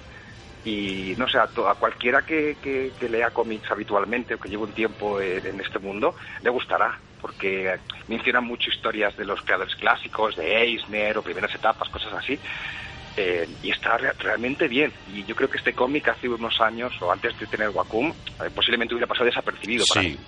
O incluso también un trabajo muy bueno es a la hora de buscar autores. Muchas veces eh, te aficionas a un, au- a un autor, te da por un autor, pones ese autor y encuentras cosas de ese autor que tú en la vida habías Eso, escuchado. eso para las firmas, a mí me está yendo genial, al menos. Sí, eso, eso está bien, sobre todo eso, para planificarte qué, qué me llevo que me firme. Y, y terminas indagando mucho más. Era un poco el objetivo también, ¿no? El, el, el ponérnoslo todo fácil, todos los que somos lectores asiduos de cómics, para en un futuro también poder utilizarlo para captar a más gente a que haya nuevos lectores, a ponérselo facilito también. Sí. Si hacemos un buen catálogo entre todos y alguien no lector nos puede decir en un futuro, por ejemplo, me gustan las motos y los zombies y podemos recomendarle, podríamos recomendarle un cómic que le va a gustar seguro y al final eh, un lector nuevo hay que acertar en la primera lectura y eso estaría muy bien que, que empezáramos a hacer algo así. También Cuanto te- más leamos, más variedad vamos a tener. También te quería preguntar, ¿para cuándo una aplicación móvil? Pues esperamos poder sacarla en 2015.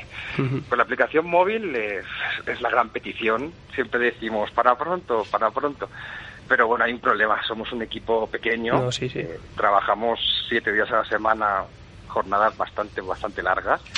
Y físicamente no nos llega el tiempo. Dilatar el tiempo y espacio aún no, nos- no nos sale muy bien, así que no, no podemos hacer maravillas. Bueno, con las cosas que habéis ido sacando, porque también recordamos que, que habéis cumplido un añito justo hace nada, ¿no? Sí, Eh, pues también una cosa que hemos visto durante este año, pues nada, es la evolución que ha tenido el sitio también en base a las necesidades de la gente, ¿no? Porque sí que mantenéis esa comunicación, que aceptáis sugerencias eh, y se tienen en cuenta y poco a poco sí que hemos ido teniendo esa, esa evolución. ¿Tú qué dirías en este, en este año? ¿Cuáles han sido así los cambios más importantes que, que habéis metido en, en el sitio? El más importante que hemos hecho en, en este año fue este verano, cuando el 1 de septiembre, cuando cambiamos la Comicteca radicalmente para que fuera una- un sitio decente. Antes estaba chula, pero se quedaba un poco coja y ahora hemos avanzado mucho en ese aspecto. Y a la vez quitamos el límite a los Basic para que pudieran catalogar toda su colección entera. Y habilitamos también que se pudieran valorar los cómics con estrellitas y Ujú. marcar los cómics como leídos para poder que te pueda decir Wacom también, oye, te compraste un cómic hace tres meses y aún no lo has abierto, dar una oportunidad. Ese para mí ha sido de los de los cambios más más, más grandes que ha tenido Wacom en todo este año. También Y uno- donde menos he dormido yo también. Uno que te puede decir... lo- lo- Sí, dime. No, el, claro, sacarlo en septiembre significó todo agosto. Yo soy el ingeniero que, que desarrolla todo. Eh, todo agosto casi sin dormir para, para tenerlo todo perfiladito y listo para sacar una gran asociación en septiembre. No, es, es un currazo. ¿Y cu- cuáles son los próximos mm, cambios así que nos podáis adelantar a corto o a largo plazo? Así que tengáis en, en la lista. Pues una de las cosas que vamos a hacer seguro, y si, y si yo creo que puedo terminarlo antes de final de año, es la mensajería, que se pueda mandar mensajes Sí. entre usuarios. Es una cosa de las que más se piden para, para preguntar cosas a gente que no es tu amigo, claro. Así que la Sí, mensajería eso sí que lo, comentaba con Daniel y sí que, pues oye, para preguntar, ¿no? Pues, oye, que esta colección que te acabas de comprar, ¿qué tal está, no?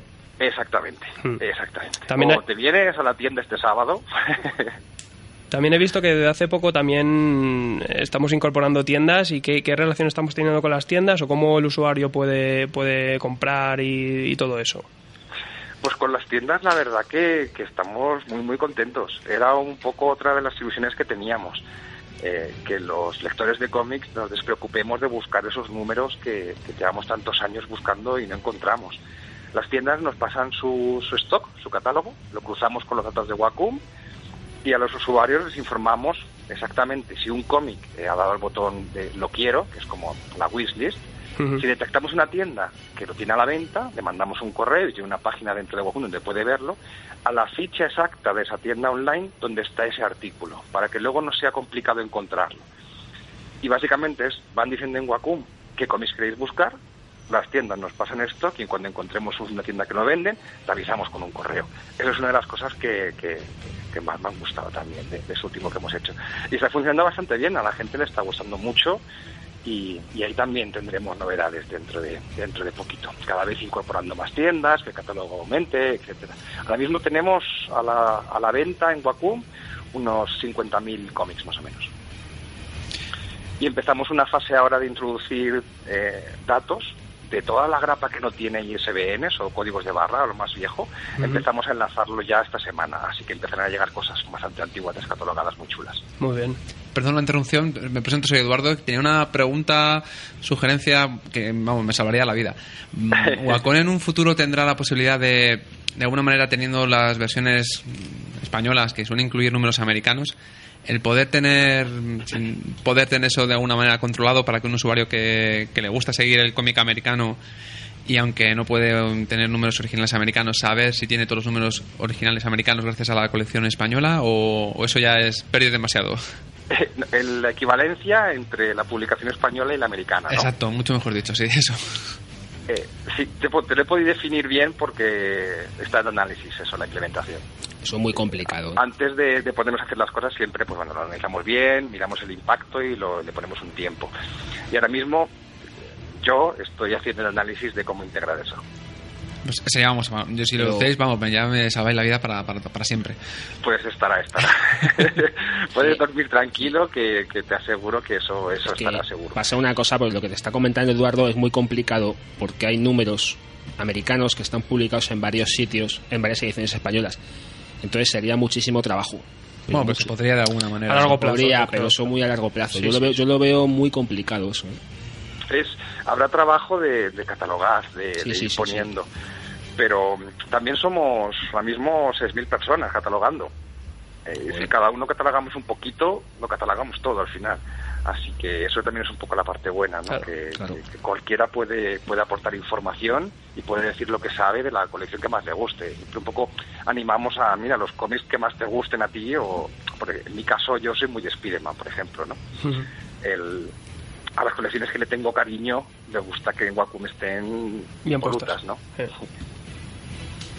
Pues nada, Sergio, pues muchísimas gracias por concedernos la entrevista y nada, pues recomendamos desde aquí el currazo y la tremenda utilidad que tiene Wacom. Pues nada, todo el mundo que, que quiera meterse, nada, registrarse súper fácil y también pues si queréis pedirnos el, el- el nombre de usuario, pues ya lo diremos por Twitter o por donde sea también para cotillarnos ahí. Yo, yo sí que tengo cuenta también en Wacom. Yo tengo cuenta y soy el mismo usuario que en Twitter. Igual, instalas. Pues nada, Sergio, muchas gracias. Muy bien, pues muchísimas gracias a vosotros, la verdad. Venga, un placer. Un saludo. Hasta luego.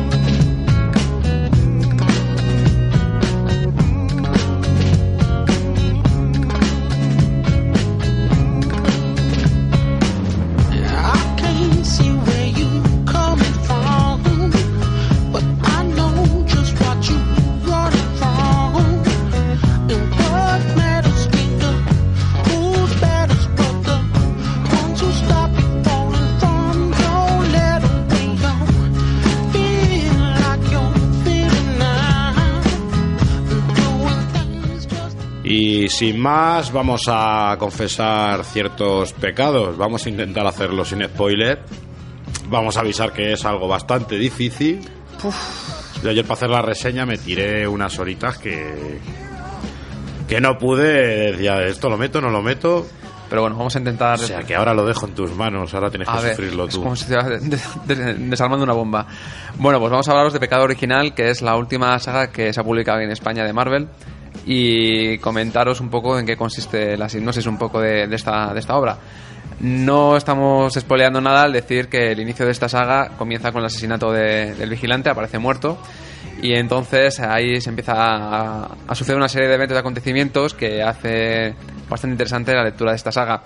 Eh, obviamente, al enterarse que el vigilante Watu está muerto, pues los superhéroes se dedican a buscar quién es el asesino. Por un lado tenemos una especie de, de bando que es el encabezado por Nick Furia para que encarga a una serie de grupos a, bueno, a unos superhéroes los, los, los organiza en tríos y les manda a buscar cierta información, mientras que por otro lado está el Capitán América y el resto de Vengadores intentando averiguar por su cuenta qué es lo que sucede, además haciendo frente a todas las amenazas que están sucediendo al mismo tiempo. Eh, resulta interesante eh, lo que va sucediendo, no podemos contaros mucho, pero sí que, por ejemplo, eh, aparece la figura del hombre del- en, el, muro, que hasta la fecha es la primera vez que se nombra en el universo Marvel. Obviamente, esta obra es un ejercicio mm, llevado hasta, hasta el exponente de retro- retro- retrocontinuidad, porque básicamente todos los eventos, todo lo que se sucede, eh, lo hacen de esta manera. Eh, momento cumbre de la obra, que es que casi casi no podemos revelar, pero es en un momento determinado cuando eh, sucede algo, una especie de, de sorpresa para, todo, para el lector, bueno, no, o no tanto para muchos, en el cual todos los superhéroes se ven envueltos en una especie de, de ola en el cual les hace ver eh, ciertos pecados originales en su pasado. Y aquí es quizá donde se empieza a ramificar la obra en las otras colecciones. Eh, ahora vamos a pasar un poco a hablar de todas esas otras ramificaciones que hay, algunas mejores, otras peores. Pero bueno, al final de la obra eh, la situación queda bastante interesante porque, bueno, hay un nuevo. Esa figura que aparece del hombre en el muro aparece como otra nueva figura, o sea, otro, otro nuevo hombre en el muro. Y mm, digamos que algunas situaciones, algunos status quo que hay en algunos personajes cambian radicalmente. La obra ha sido mm, escrita por James Aaron Y sobre todo lo que es la saga principal de ocho números, que aquí en España hemos tenido la, la fortuna de leerlo en números dobles, en cuatro números dobles, eh, dibujada por Mike Diodato, que la verdad que es un dibujo bastante bueno, muy bueno. Y luego, obviamente, los tie cada uno de sus autores. No sé qué os ha parecido, hay gente que puede gustarle más menos. Mira, ya hay dedicos por ahí. Sí, así- a ver, hombre, yo creo que eres muy discreto porque has contado así como con mucho mucha- mucho miedo. Con mucha prudencia. Hombre, yo creo que se puede contar un poquito más. A ver, a ver, a ver. Sin destrozar nada. Oye, yo lo siento, pero algo hay que contar. Que si no, pues a ver. A ver, no, espera. A mí, a mí la obra, a mí la obra me ha gustado. O sea, me ha gustado bastante, ¿no? El dibujo de Odato es un dibujante que me encanta. A mí también. Me sí. recuerda mucho los números de Thor, por ejemplo, los tengo un recuerdo muy bueno.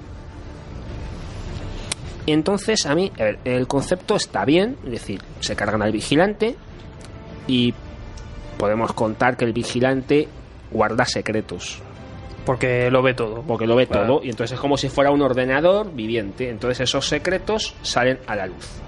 Y a partir de ahí los personajes van cada uno, porque como todos tenemos nuestros trapos sucios, y el que diga que no miente, ¿eh? vamos a ser claros, pues a partir de aquí suceden una serie de cosas. Lo que a mí no me gusta de la obra, y lo tengo que decir claramente, lo que estás diciendo tú del muro, de ese guardián, esa retrocontinuidad, a mí eso me parece una aberración. Porque tú no puedes coger un personaje clásico, y no voy a decir quién, o lo puedo decir, sí lo puedo decir. No, no, pues. No, no, No, porque sería- hoy teníamos hoy teníamos ahí un oyente que decía Claro, que vale, no, puede- tenía el número 3 no y se puede no se puede decir mira es que este señor desde el principio de Marvel está haciendo una cosa que no es lo que nos han contado. No mira es que a mí eso me toca mucho en las narices. Yo lo siento mucho me parece una estafa a mí personalmente Bueno, también me ha parecido un me poco parece, me exageración parece que una son exageración para una historia alternativa Claro, muy bien, vale, pero, para una esto, saga de no. estas Y voy a dar una pista, no es un spoiler, pero yo creo que si nos han contado eh, que hay un grupo que son los Illuminati, que tiene una función, a mí esto que me están contando aquí me resulta un poco incompatible. Mm, puede ser. Yo por incompatibilidad me resulta esta saga incompatible con todo lo demás. Con todo lo demás. Con Imposibles Vengadores, Claro, con, lo con los ven- universos con los Vengadores, con los nuevos Vengadores. Es que me está, yo me estoy haciendo Y un además, lío con tengo- todas las sí. colecciones porque Claro. están como queriendo tocar en todo momento de eventos, en todas. Y tengo, y tengo una duda, a ver si vosotros, los que, sobre todo tú, cuando, que tú traes los Vengadores, ahora los nuevos Vengadores, cuando están hablando de estos cruces de universo, ¿a ti te suena que el vigilante haya salido de esas colecciones? Porque a mí me parece que no. No. No. Pues eso, eso no hay por dónde cogerlo. Es que, es, es que eso no hay por dónde cogerlo. Es que, es que no tiene ninguna credibilidad la historia. Porque el vigilante, o sea, si tú vas a hablar que te va a ver en un, un universo que va a chocar contra otro, ahí tiene que estar el vigilante mirando y avisando. Bueno, de todas formas, la eh, la aparición del vigilante en las cómics Marvel es al final muy arbitraria, eh, porque hay eventos muy importantes que aparece, otros que no, otros que son no tienen mucha importancia y aparece. Eso yo creo que es un, un recurso que tienen los guionistas en Marvel, de lo saco o no lo saco. Están muy mal coordinados. Yo creo que Hitman no debe, ser- no debe gustar ese personaje y no lo ha utilizado en su, en su, De todas en su maneras, colección de Vengadores. Yo quiero decir que salvo ese detalle de la retrocontinuidad, por lo demás, la historia me parece muy buena. Me gusta mucho el tratamiento que se le da al orbe, por ejemplo. Sí. La importancia que se da al personaje. Y sobre todo, quizá, las consecuencias que va a tener todo esto.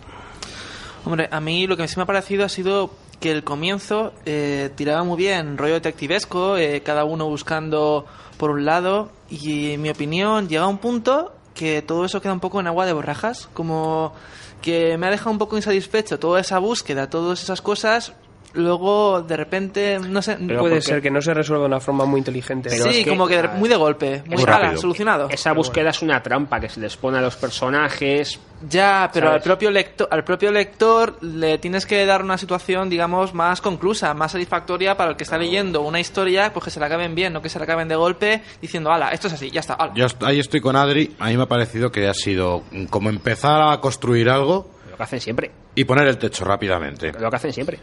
Pero eso es que siempre pasa en todas las sagas, que Claro. acaban muy rápido. O sea, yo creo que al final no planifican bien y tienen que acabar muy rápido. Al menos en estas últimas, porque a Infinito le pareció, Lo le mismo. pasó lo mismo, Sí, lo mismo le exactamente. pasó, claro. Pero porque yo soy de los que piensan que son eventos puente, o sea, yo no me creo que esto acabe aquí, No. Porque han dejado ahí ciertas cositas No, de- que parece que De hecho, de hecho, no voy a decir que es serie, pero tiene luego relación con una serie que sale después, que aquí todavía no se ha publicado, pero que se va a publicar. Ya. No. Has hecho, yo, de hecho, yo creo que, eh, como dices tú, Daniel, es un, un evento puente. Yo creo que tenían que resolver un poco la situación de Furia, que es quizá la más importante. Ya sabremos en qué sentido.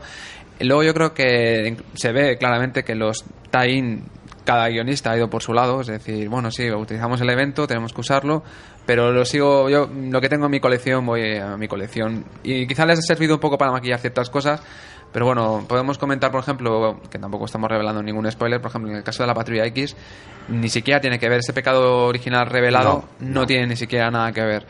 Y incluso algunos son un poco, pues, como el de Iron Man y Hulk, nos quedamos un poco sorprendidos porque es un poco, ¿y ¿a qué viene esto? O sea, como muy, muy traído por los pelos. No pintaba nada. Incluso en Nuevos, en, en Nuevos Vengadores no, no hay ni, siquiera tie Y en Vengadores, Hitman ha seguido con su historia que no tiene nada que ver con... y, seguimos sin entenderla hasta que no termine todo. No... Lo que sí es atractivo es la historia en sí, es matar al vigilante y quién ha sido. Y bueno, es cierto que la historia del hombre del muro es un poco exagerada. Demasiado, Si no hubiera sido, demasiado. exacto, si, no, si lo hubieran bajado un poco ese- esa exageración, hubiera quedado interesante. Porque sí que me- ese papel. Sí es cierto la incompatibilidad que hay, porque si hay un grupo secreto, los Illuminati, que se dedican a atajar amenazas, y de repente este hombre del muro, que no estamos revelando nada, también hace un- una función similar, no se tendrían que haber, entre ellos dos, haber dicho, oye, ¿tú qué haces? ¿Y tú qué? Y yo. Ese es el principal error que sí que, que- que hay. Hombre, yo voy a defenderlo. A mí me ha gustado mucho la obra, ¿eh? Va a parecer que no.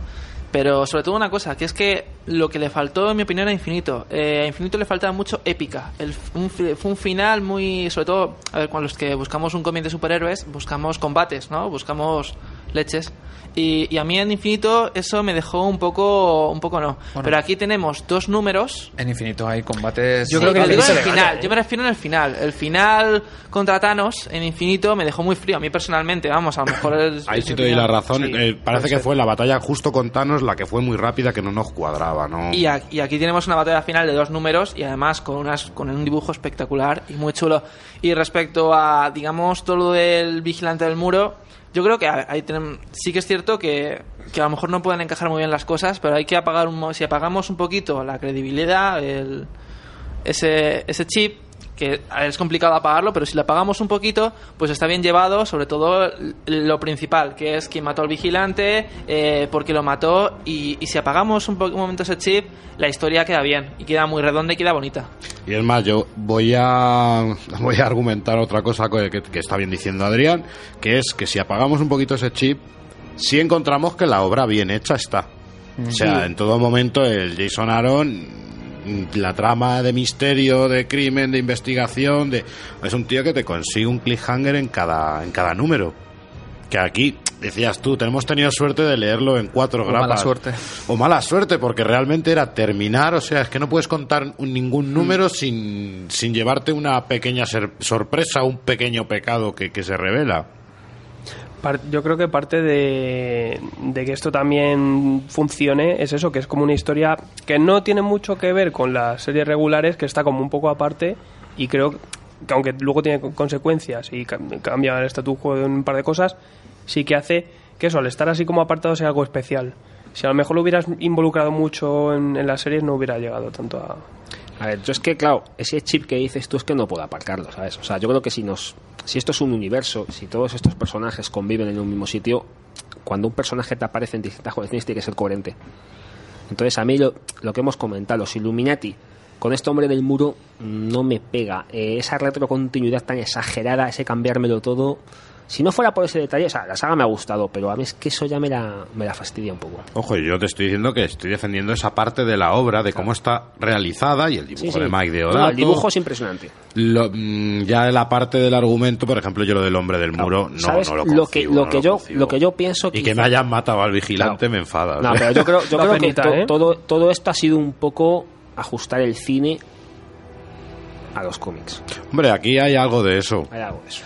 Mm, yo creo que sí que tan nombre tan tan impactante como pecado original que los pecados que han salido sean tan light habiendo tantas cosas como estaba viendo en las colecciones tan gordas como están pasando y que ninguna de ellas sea suficiente como para ser un pecado original así que yo le veo la falta de coordinación que, que con las series regulares con respecto a la película obviamente efectivamente Necesitábamos, necesitábamos quitarnos resolver esa situación que es por eso ese personaje por lo que va a sufrir tantos cambios. Pero la verdad que lo que tú comentabas de que un personaje lo traten igual en las colecciones es que es casi imposible. Guionistas distintos. Muy mal. Es muy, muy, muy difícil. Ya en una misma colección, cuando cambian de guionista, le cambian actitudes, o sea que es complicado. Y los, los oyentes, como que han opinado cuando les hemos preguntado en las redes? El pueblo habla. Eh, perdonad si os hemos censurado un poquito porque había un par de spoilers ahí en los comentarios, pero bueno. Mike Mann nos ponía luces y sombras con pecado original, historia entretenida sin más, villanos de segunda. No puedo decir más. Eso sí, el dúo extraño y Punisher, puro descojone. Raúl Cho ponía pecado original es la pisa de ellas de los crossover quitando infinito. Marvel lleva 10 años sin hacer un crossover bueno. Adrián 10 ponía a mí dentro del nivel de crossovers actuales me ha gustado. Clatu Barada ponía me parece que la idea es muy buena pero va perdiendo fuerza. Le debe mucho al señor Deodato. Mr. Macía ponía en mi opinión han querido cerrar todo lo extraño que pudiera confundir a los seguidores de las pelis, eh, le dan finales dignos a ciertos personajes y hacen más cinematográficos a otros, o por lo menos mm, los hacen menos ridículos en pantalla. Buffy ponía muy entretenida, mantiene un nivel constante de intriga, la he disfrutado bastante. Y Ryan, agente de Hydra, ponía, nos decía, bueno, nos decía un spoiler, le pedíamos otra opinión, obviamente, porque fue un spoileraco. Eh, ponía, lo único remarcable fue el final, el resto tiene más paja que una novela de Stephen King. Cristian Escudero ponía, pues a mí me gustó la interacción de los personajes elegidos para formar equipo, el arte de Deodato, que sí, pues la disfruté bastante. Y José Raúl Pérez Vergara ponía, pues a mí no me ha disgustado tanto como la gran mayoría de la gente por lo visto, y su caso es un McGuffin para presentar los cambios en personajes clásicos de la compañía, así como la puerta para nuevas colecciones. También, entre Buffy y Garci nos preguntaban qué tal estaban los tie-ins y qué tal el compendio este que acaba de salir de Original Sins. Eso es importante. Importante, mira, Edu, que se ha leído todos y que los tiene todos ahora mismito encima de la mesa, nos puede decir. Pues realmente todas las historias muy poco destacables, no hay Exacto. ninguna es un poco la pena de, de esta de esta saga, es lo más importante. No hemos comentado los equipos que han dicho, la verdad que Lo hay tengo aquí apuntado para, para que me deis opinión tanto de eso como de los villanos. Pero Ahí Aaron la verdad que lo borda muy bien porque haciendo esos tríos im- impensables eh, le da mucho juego. La verdad que ahí sí que es un, un buen guionista. Y de hecho yo creo que ningún tie tiene mucha mucha relevancia. Incluso es que hasta los Guardianes de la Galaxia es que ni siquiera... Es que Nada. nada, nada. Y yo con el que también me llevo una decepción es con el que se revela. Creo que es el de Guardianes, el que se revela lo de Nova.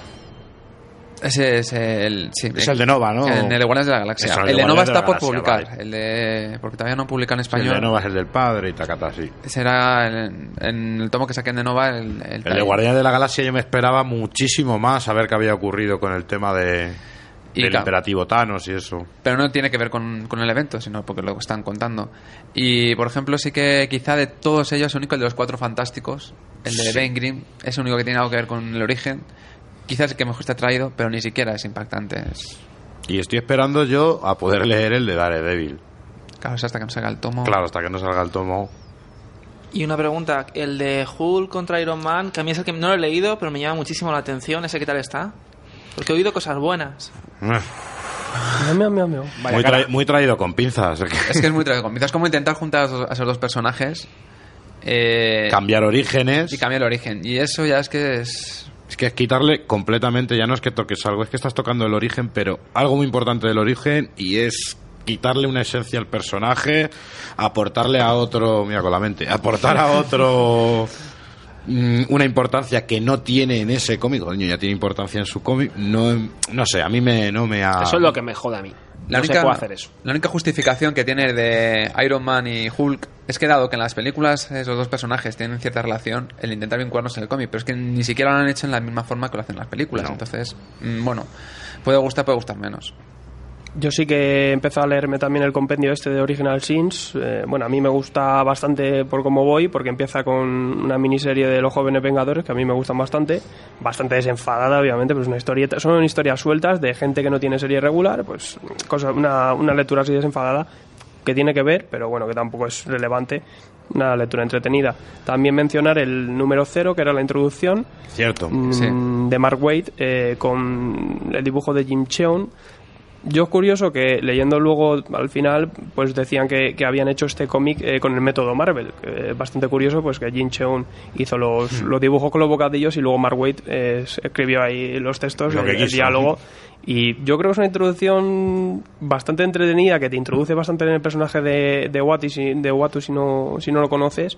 Y entretenida también te introduce y te vende un poquito la figura de Nova, que eh, está con su serie regular y, y no sé, a mí me gustó bastante.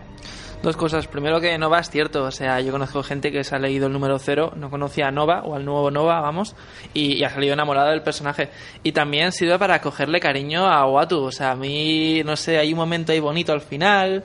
Y, Te- te- sí, leyéndote eso te da más penita. y, Luego que- y luego al, al, al cómic siguiente es Mozasca. Y no sé, Sí, sí. si le coges más cariño al personaje y te afecta más su muerte. Yo si se lo hubieran hecho a Nova y no al vigilante me daría igual. Soy el único al que no le da pena el vigilante.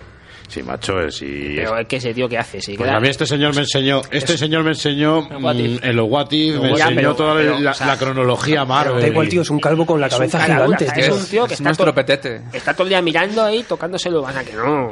Mira y mira y mira y ya Es un está. cotilla. El bolleur de la Marvel. Ya te digo. Qué jodido.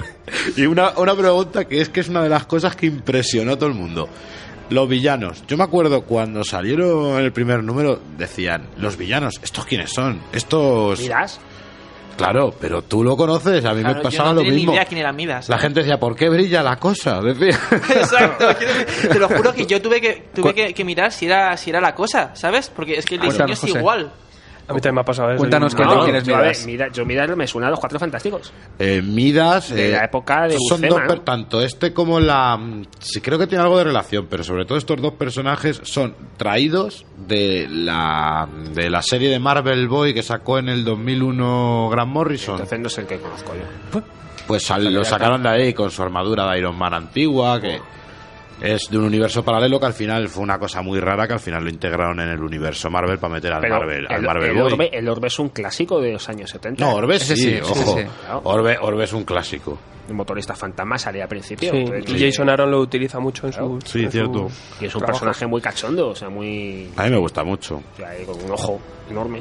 También el, el dibujo que, bueno, lo hemos dicho ya, pero ¿qué tal? Bien, ¿no? Muy bueno. Muy chulo. Es que Deodato a mí es una de mis perdiciones. Sobre todo en algunas splash pages, hay de doble página que, que, sobre todo, bueno, la principal, que es la que se ve el cadáver de, de Watu y ellos así a su alrededor mirando el cuerpo, espectacular. Es que es una imagen que no me canso de mirar.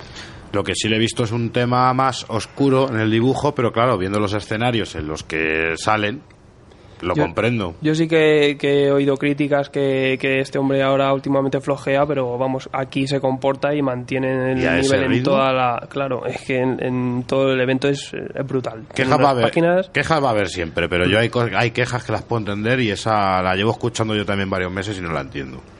Además que la evolución del, de, de Mike Deodato, que dibujaba muy bien en plan Lee, ha cambiado radicalmente. A ese uso de, constante, de contrastes con sombras lo lleva usando desde Nuevos Vengadores, bueno, incluso antes, pero vamos, que en Nuevos Vengadores ya se vio bueno hacer y yo la verdad que el dibujo, pues no un sobresaliente, pero casi casi, vamos, muy notable. Bueno, pues yo creo que Hay que dar recomendada.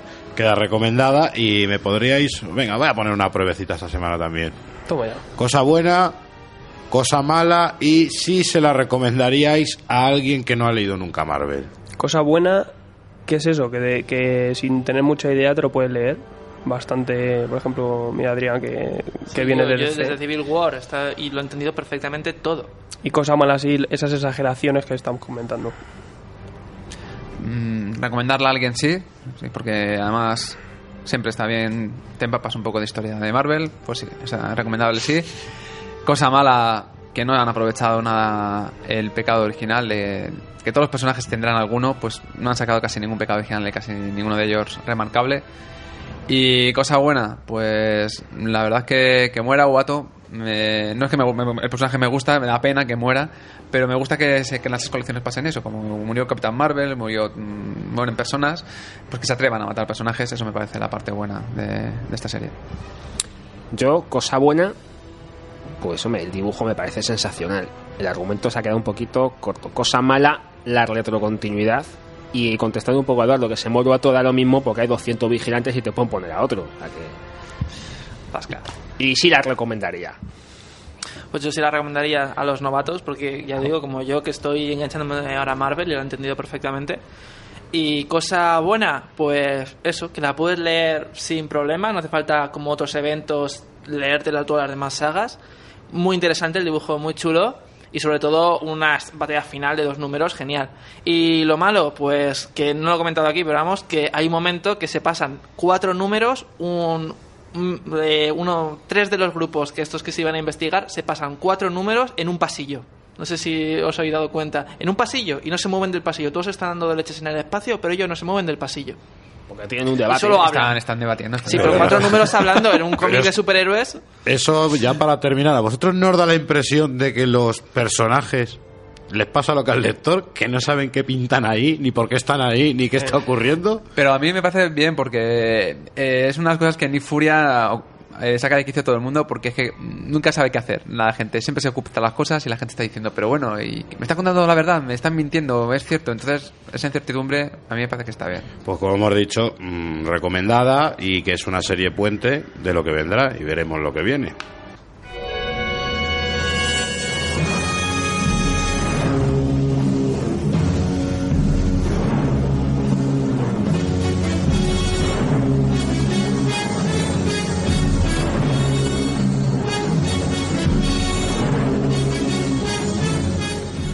Y José Ramón Valiente Guerrero le veo muy contento porque hoy vamos a hablar de, de algo muy clásico de- del cómic español.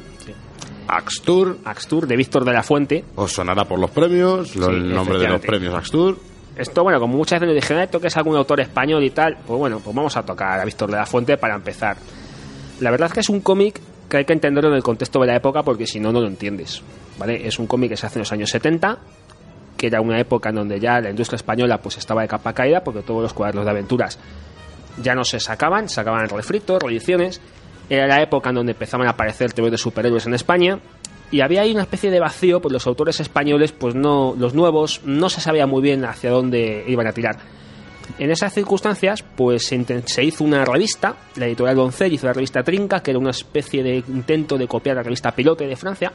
Se reunieron autores muy buenos, pues como Esteban Maroto, Víctor de la Fuente, Hernández Palacios, ¿vale? Todos estos, autores pues, se juntaron a esta revista. Esta revista estaba bajo la dirección de la Delegación Nacional de Juventudes, que- pero no, no hagas ese gesto, pero era una revista que no, a ver, no era, había censura, pero paradójicamente al principio en esa revista esa censura no, no era tal, o sea, era una revista un poco más liberal de lo que podía parecer en un principio. Entonces, Axtur aparece en el número 14 de la revista Trinca. En principio iba a ser una historia de dos, dos, dos números. Se presenta como una historia de ciencia ficción. No lo es. La historia tiene. La gente parece ser que le gusta y dura 14 episodios. Eh, La historia finaliza en el número 21 de la revista y luego posteriormente salen dos álbumes, el Rústica, que para la época era un precio muy prohibitivo. ¿De qué va Axtur? Pues hombre, es complicado. a ver, tú abres el cómic y vas a ver una imagen en la selva donde aparece un guerrillero. No nos cuenta quién es, no hay textos de apoyo en la historia, eh, texto hay muy poquito en general.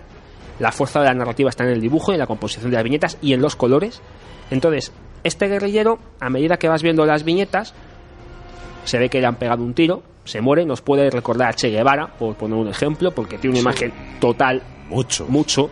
La iconografía. Sí, entonces a medida que vamos viendo las viñetas, vamos viendo cómo esa selva se transforma en una especie de mundo fantástico. Entonces este guerrillero que lleva su fusil, de pronto vemos que es un bárbaro que lleva una espada.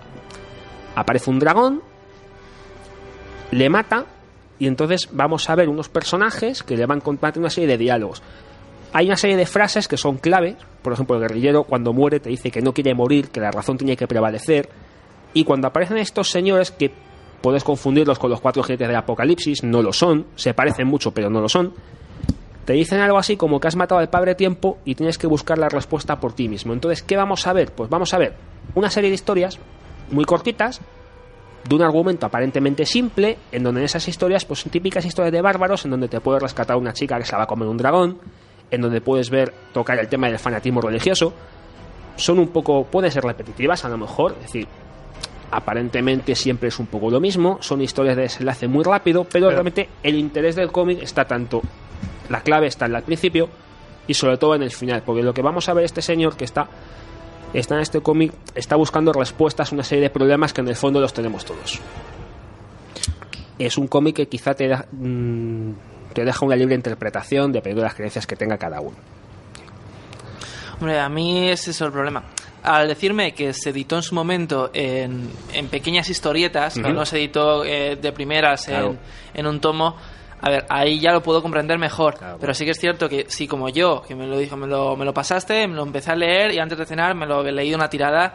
Y yo es que el problema es eso, es que digo, es que eh, sucede una situación, Claro, acaba esa es- situación y es situación A, situación B, situ- situación Claro. C y se van repitiendo continuamente porque- y digo, esto es muy repetitivo. no, ¿Sabes por qué? Porque la persona que lo hace no sabe exactamente cuánto tiempo va a poder estar haciéndolo, ¿entiendes? Entonces, en un momento, eso pasaba mucho en el cómic español. Tú hacías un guion y a lo mejor te llegaba el editor y decía, oye, en tres números esto lo finalizas. Ya se ha quedado, ya se ha mucha quedado obra mucha obra incompleta. Entonces, lo que, lo que tienes que ver aquí realmente es la interpretación que tú le das, ¿no? Y sobre todo el contexto de la época, ciertos simbolismos que puedes ver en el cómic. Es complicado. Sí. Es lo único que, que hay que entender que el tomo no está concebido como un tomo, como No, una no, no, no. novela gráfica completa. Es un serial, se Por publicaban esas historias cortas. Claro, cuando tú la ves en conjunto, dices, qué locura que cada dos páginas, tres páginas se va de Pascuas a Ramos, todo va muy rápido, muy frenético. Claro, es que en la edición no te lo han separado por capítulos, entonces eso Claro, hay que entenderlo. Y una vez entendido eso, sí que ya. Ten en cuenta que el formato serie- revista realmente se dedicaban de 4 a 6 páginas para cada autor. Entonces tú tenías que hacer algo que cuando te compras la revista Trinca te lo pudieses leer y no ese continuará que te deja así un poco. Pero como muchas se hacían en la Claro, época, claro. Es que a mí el principal problema que le he visto es la narrativa visual. Eh, de- aparece un dragón, eh, la espada está a 10 metros de él, y la siguiente escena es ya con la espada en la mano Claro, luchando bueno, contra, el dragón. Porque eso es un rápido, claro. tien- Tiene, tiene un, No, número es- limitado de un- viñetas no, y lo, pero- lo veo. pero Eso es un recurso que se llama elipsis corta, que consiste en que cuando tú haces una escena pones el principio y el final, y lo del medio te lo tienes que imaginar tú. Eso Sí. Víctor de la Fuente lo hacía muchísimo. Claro, esto a una persona que está acostumbrada a otro tipo de cómic le va a chocar mucho y el cómic puede no gustarlo, puede no entenderlo. En el cómic de esta época Claro, es lo que, es lo que había. ocurre. Y de hecho, no sé si os acordáis que es lo mismo que pasaba un poco en, en Jeremía. Sí, pero en Jeremías lo lo vi- mismo que os quejabais. Claro, lo que es pasa que que ya está un mucho poquito más grado. avanzado. Claro. Claro, es que, a ver, lo que lo importante de este cómic es entender que estamos en la etapa de la última etapa del franquismo y que un autor, primero, a nivel gráfico tiene una serie de innovaciones en la época que son muy importantes, ¿vale? Es un cómic que se ha reconocido mucho más en el extranjero, sobre todo en Francia, que aquí. que aquí. Aquí este cómic pasa desapercibido, salvo para cuatro o cinco personas que se dan cuenta realmente de qué va el cómic. Ahora, el final y cómo lo interpretes. ¿qué Además, es es lo que de, pasa, el- el- al autor le ha pasado lo mismo, lo que ya te digo, los autores de esta época Sí, sí, sí, le sí. pasó a todos, A todos. que eran reconocidos en el ¿no? Le extranjero. pasó a Hernández Palacios también. Y Fernando Fernández. Fernando Fernández. Claro. Entonces, bueno, el final, ¿cómo lo puedes interpretar, no? Es complicado, o sea, realmente vamos a ver una persona, tú puedes pensar que en el momento que se muere pasa un plano astral, si quieres verlo así, me parece bien, puedes pensar que cuando te estás muriendo el cerebro interpretas cosas de otra manera, también me parece una buena interpretación.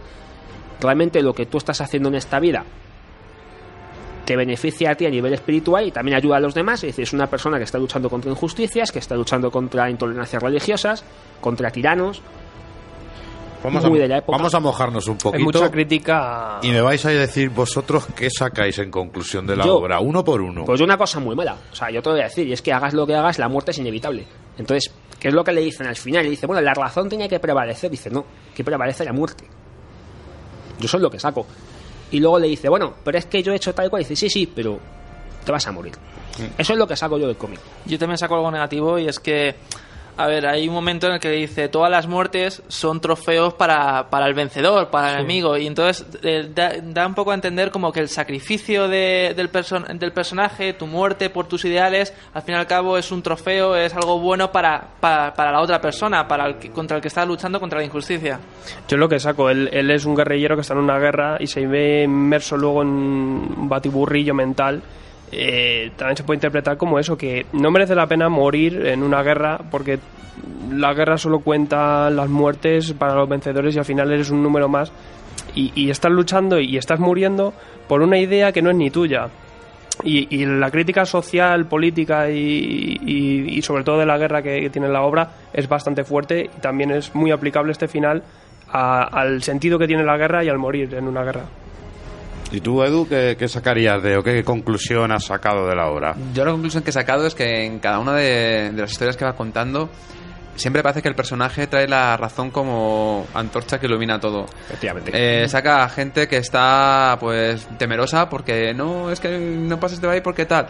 Y yo creo que es un poco la crítica a lo mejor a lo que pasaba en esa sociedad, que es eh, cree en esto, haz esto, no te plantees nada, es decir, el, el que no nadie se cuestiona. Entonces yo creo que quizá la conclusión es eso, es el que obliga a la gente el decir, espera, esto porque es. Y un poco el sentido de dar la razón como, como arma poderosa. Pero por- Y de acuerdo con José con lo de la muerte. Yo con lo de José te- estoy bastante de acuerdo, pero sobre todo mm, incluyéndole algo más. Yo pienso que lo que se ve en la obra es que la vida y la muerte es un ciclo. Comienza y termina. Pero yo, por ejemplo, en estos personajes, los que ha nombrado José, que parecen los cuatro jinetes de los cuatro jinetes del Mm. apocalipsis, yo lo que veo reflejado son las distintas épocas del hombre. Si te das cuenta, cada uno es de una época. Y en que en todas las épocas esta lucha Es lo mismo. es lo mismo, Es lo o sea, mismo, es un, claro, es es que- un ciclo, es un ciclo cerrado y que sí, la lucha, la muerte prevalece. Claro, es que date, date cuenta de una cosa, ¿no? O sea, aquí realmente, cuando haces una revolución, por desgracia, muchas veces mm, quitas un tirano y acabas poniendo a otro. Esto es un poco lo que te está contando. Entonces, sí, dice, bueno, tú vas a luchar por tus ideales, tu muerte va a servir para otro, pero a lo mejor pero a luego lo los mejor, a ideales lo que mejor quedan luego, no claro, son. efectivamente, y encima te vas a morir y encima tú no vas a poder disfrutar de lo que has conseguido con tu lucha. Es un mensaje muy pesimista, ¿eh? De todas maneras, es, un, es una obra que te invita a una reflexión. A una reflexión sobre una escala de valores que en esa época era muy chunga y muy complicada. Luego hay una serie de simbolismos que los hemos estado comentando antes, que la gente tiene que saber que en su día pues apareció un artículo en una revista que se llama Triunfo, que hubo una persona que dijo, oye, aquí he visto una serie de símbolos, que si una rana, que si un, la- si un lagarto o un dragón que te forma un 8 y tal. Y entonces el autor Sí, dijo, la- la salamandra. Sí, la salamandra dijo, oye, mira, que esto es cosa tuya, que yo no que porque son símbolos que quizá te pueden recordar un poco a la masonería y Víctor de la Fuente en su momento no quiso decir nada. Decir que esta obra viene justo después de la obra de Sunday, de Víctor- que es del oeste, que ahí Víctor de la Fuente sale un poco desencantado quizá de esa obra, y justo posteriormente a esta obra se inicia uno de los mejores trabajos que hizo, que fue Hogarth, que solo, bueno, hizo cua- tres o cuatro álbumes, lo dejó inconcluso, y los dos primeros álbumes de esa obra son quizá lo mejor que ha hecho. A mí me gustaría pues dar un capo, echarle un capote, que es que el, el dibujo me encantó. Sobre Sí, todo no, es un dibujo que hay que ver en la época. Y es un dibujo además que no se aleja de lo realista que a lo mejor podíamos ver cuando trajiste El Príncipe Valiente, que era un poco más detallista Es con los detalles. Es diferente. Aquí este es un dibujo que me recuerda más, hombre, con sus diferencias, a un poco más al estilo noventero, con mucho trazo, mucho... Sí es verdad que ha mamado algo del cómic americano, pero Sí, fíjate, porque sobre es todo que- el tema creepy, del, Es toma, que, bueno, del tema ver, iris. Es que este señor, tú nombras, es- tú nombras De a, a este señor tiene cosas de Harold Foster, porque el hecho de que no utilice textos de apoyo y el hecho de que meta muy poquitos muy poquitos bocadillos es precisamente para no estropear el dibujo, la fuerza en la narrativa visual. Para mí es uno de los mejores dibujantes españoles que ha habido. Ha sido muy tratado muy injustamente porque Sí. el problema de las obras de este señor, tú por ejemplo con tu edad, eh, es muy difícil que hace 3, 4, 5 años pudieses encontrar algo de él. Porque lo que había o no está publicado en España o está descatalogado vale una pasta. Entonces es muy difícil que las personas jóvenes hayan podido leer cosas de este señor. Hasta hace muy poquito tiempo no, no han sido accesibles de cara al público. Mira, además esta edición, esta edición me la cogí, esta edición está genial porque encima es que está de saldo. Sí. Este Glenat. me costó en su día 7 euros. 7 euros. Y la verdad es que bonito es, Es el, el cartón de Glenat. el cartón de Pues, Glenad. tú fíjate que este te ha costado 7 euros. Las ediciones en tomo que había de Trinca de los años 70, mm, yo he llegado a vender tomos de, de esta edición en 25-30 cada uno. Claro. Son dos. O sea que date cuenta. Pero la idea yo creo que, que, que os ha quedado ha sido Sí. buena. Yo, eh, sí, buen sí, gusto os ha sí. quedado sobre todo. Claro, yo lo único... No, Porque yo sé que José sí, pero por ejemplo Adrián, tú, Edu, que no Yo lo habéis me- leído, digo, a ver qué, qué sensación. También me, me llamaba la atención ver la sensación No, que... hay, que, hay que meter cosas distintas de vez en cuando para ampliar miras. De todas formas, hay un artículo en el blog que está ya. Lo vas Sí, a- lo publicaremos esta yo semana, y sí. Saldrá esta semana. Yo lo único que, que eso que no- al principio no entiendes porque no te lo explican la forma en que está editada esta obra y claro, y te descuadra, pero de- una vez entendido dices, pues sí, oye, ole, bien. De hecho, a mí, eh, no, no quiero compararlos, pero por hacer referencia, eh, con Jeremía a mí el dibujo me costó mucho, mucho, que aquí el dibujo es que no hay mucha diferencia. Es que Jeremía lo que Mucho pasa, lo que pasa es que Jeremía son 32 álbumes, entonces cuando llega el número 7, 8 la cosa cambia mucho. Si te coges los últimos, te aseguro que no te cuesta. Pero bueno, Hombre, a mí me ha pasado como Alfredo, que en el momento en el que he entendido cómo se publicó en su momento, todo me cuadra muchísimo más.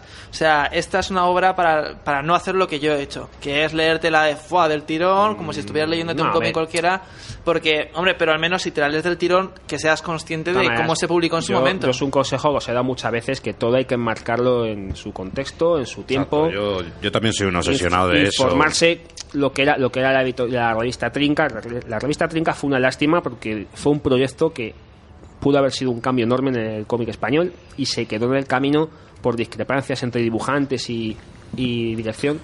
La gente que se fue de Trinca, mm, ¿qué hicieron luego? Rufus y... Bueno, hay de todo. Hay mucha gente que estaba en Trinca que venía de Francia, hay muchos que se fueron a Eurodit, hay muchos que se fueron a Inglaterra y, y se fueron a Rufus y a Van. Pues de hecho, Axtur se publicó en Eri y hicieron un destrozo, pero descomunal.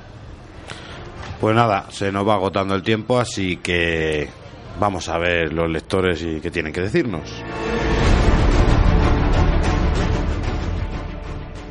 Accediendo a las interceptaciones del SHIELD, el FBI y la CIA.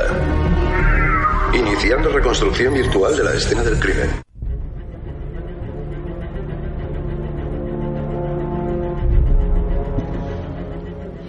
Señor Alfredo en sus máquinas. Otra Batcueva aquí. Eh, bueno, acabo de ver que nos ponía Tribus Tix. Ponía, ¿sabíais que Marvel hizo un superhéroe basado en el fútbol americano? Su nombre era NFL Super Pro. Sí, sí. No lo conocía. Sí, pues eso es una de las joyas que nos dejó Nicieza eh, en el año 91, del 91 al 92. Muy fuerte. Fue por un contrato que tenía Marvel y la NFL, o sea, la Liga de Fútbol Americano Profesional, y nos trajeron a este personaje mongolo, tan mongolo, porque, vamos, salió de eso, eh, era un tío que iba con un traje de, de- de fútbol americano, que, vamos, tenía superpoderes, apareció el Capitán América, apareció Spiderman, y creo que duró unos un año, 12, 12 números. Toma ya. Yo voto porque lo rescaten, ¿eh? Me parece súper cachondo. Tenía la super Yo- coquilla. Lo que me llama la atención es que no haya venido algún loco de estos, pues el Jason Sí, Aaron, sí, alguno sí. de estos y haya dicho, pues lo meto ahí en la Civil War o algo. O, para película. Junto con el hombre camión. Esto, esto es carne de, de Castiga Zona Cero, que de- ya- ya a partir de ahora le enviamos un saludo, se lo contestamos del último programa. Pues esto es carne para ellos. Reí- o sea, reíros, pero igual que han metido a jugar al pato y al mapache, va a A salir. lo mejor el hacemos jugador, un, un análisis. El coquilla man. Bueno, Garci también nos ponía, por cierto, con The Massive me está pasando como con Bruce Springsteen. Sé que es bueno, pero no me entra. Y por último, una pregunta. ¿Qué os parece eh, lo nuevo de Estela Plateada? No sé si picar. Tú sabes que tú y yo sí somos partidarios. Sí. Es que a mí me encanta Michael Red y la serie me está, me está encantando. Es algo fresco, pero yo sé que hay gente más puritana que Este no. es un momento eh, milagroso. José y yo nos hemos mirado y hemos dicho Estamos de no a la vez. Hemos estado de acuerdo. O sea, yo creo que esto ya rompe Pues- cualquier esquema. Despedidos, es el fin del mundo. Y The Massive yo creo que es chula, ¿no? A mí de Massive me gusta, pero yo sí, por ejemplo, puedo entender que Brian Wood es un guionista que no cuenta con la acción para contar las cosas. Mucho diálogo. Y bueno, a mí me gusta, pero puedo entender que pueda cansar. Otro rollo. Ryan nos, eh, nos hablaba de Cartago, eh, Ryan, agente de Hydra. Ponía, os he escuchado hoy y me lo he pillado. La verdad es que lo había pasado por alto en la tienda y me lo he leído en nada. Muy recomendable. Desde aquí quiero hacer una pregunta, José, que yo también me lo leí con tu recomendación.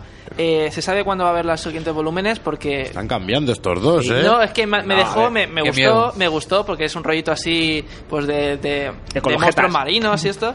Pero a mí el problema es eso, me dejó muy frío el final, como que No, se, nota, eso, se nota que tiene No, que no, no. continuar. eh, son.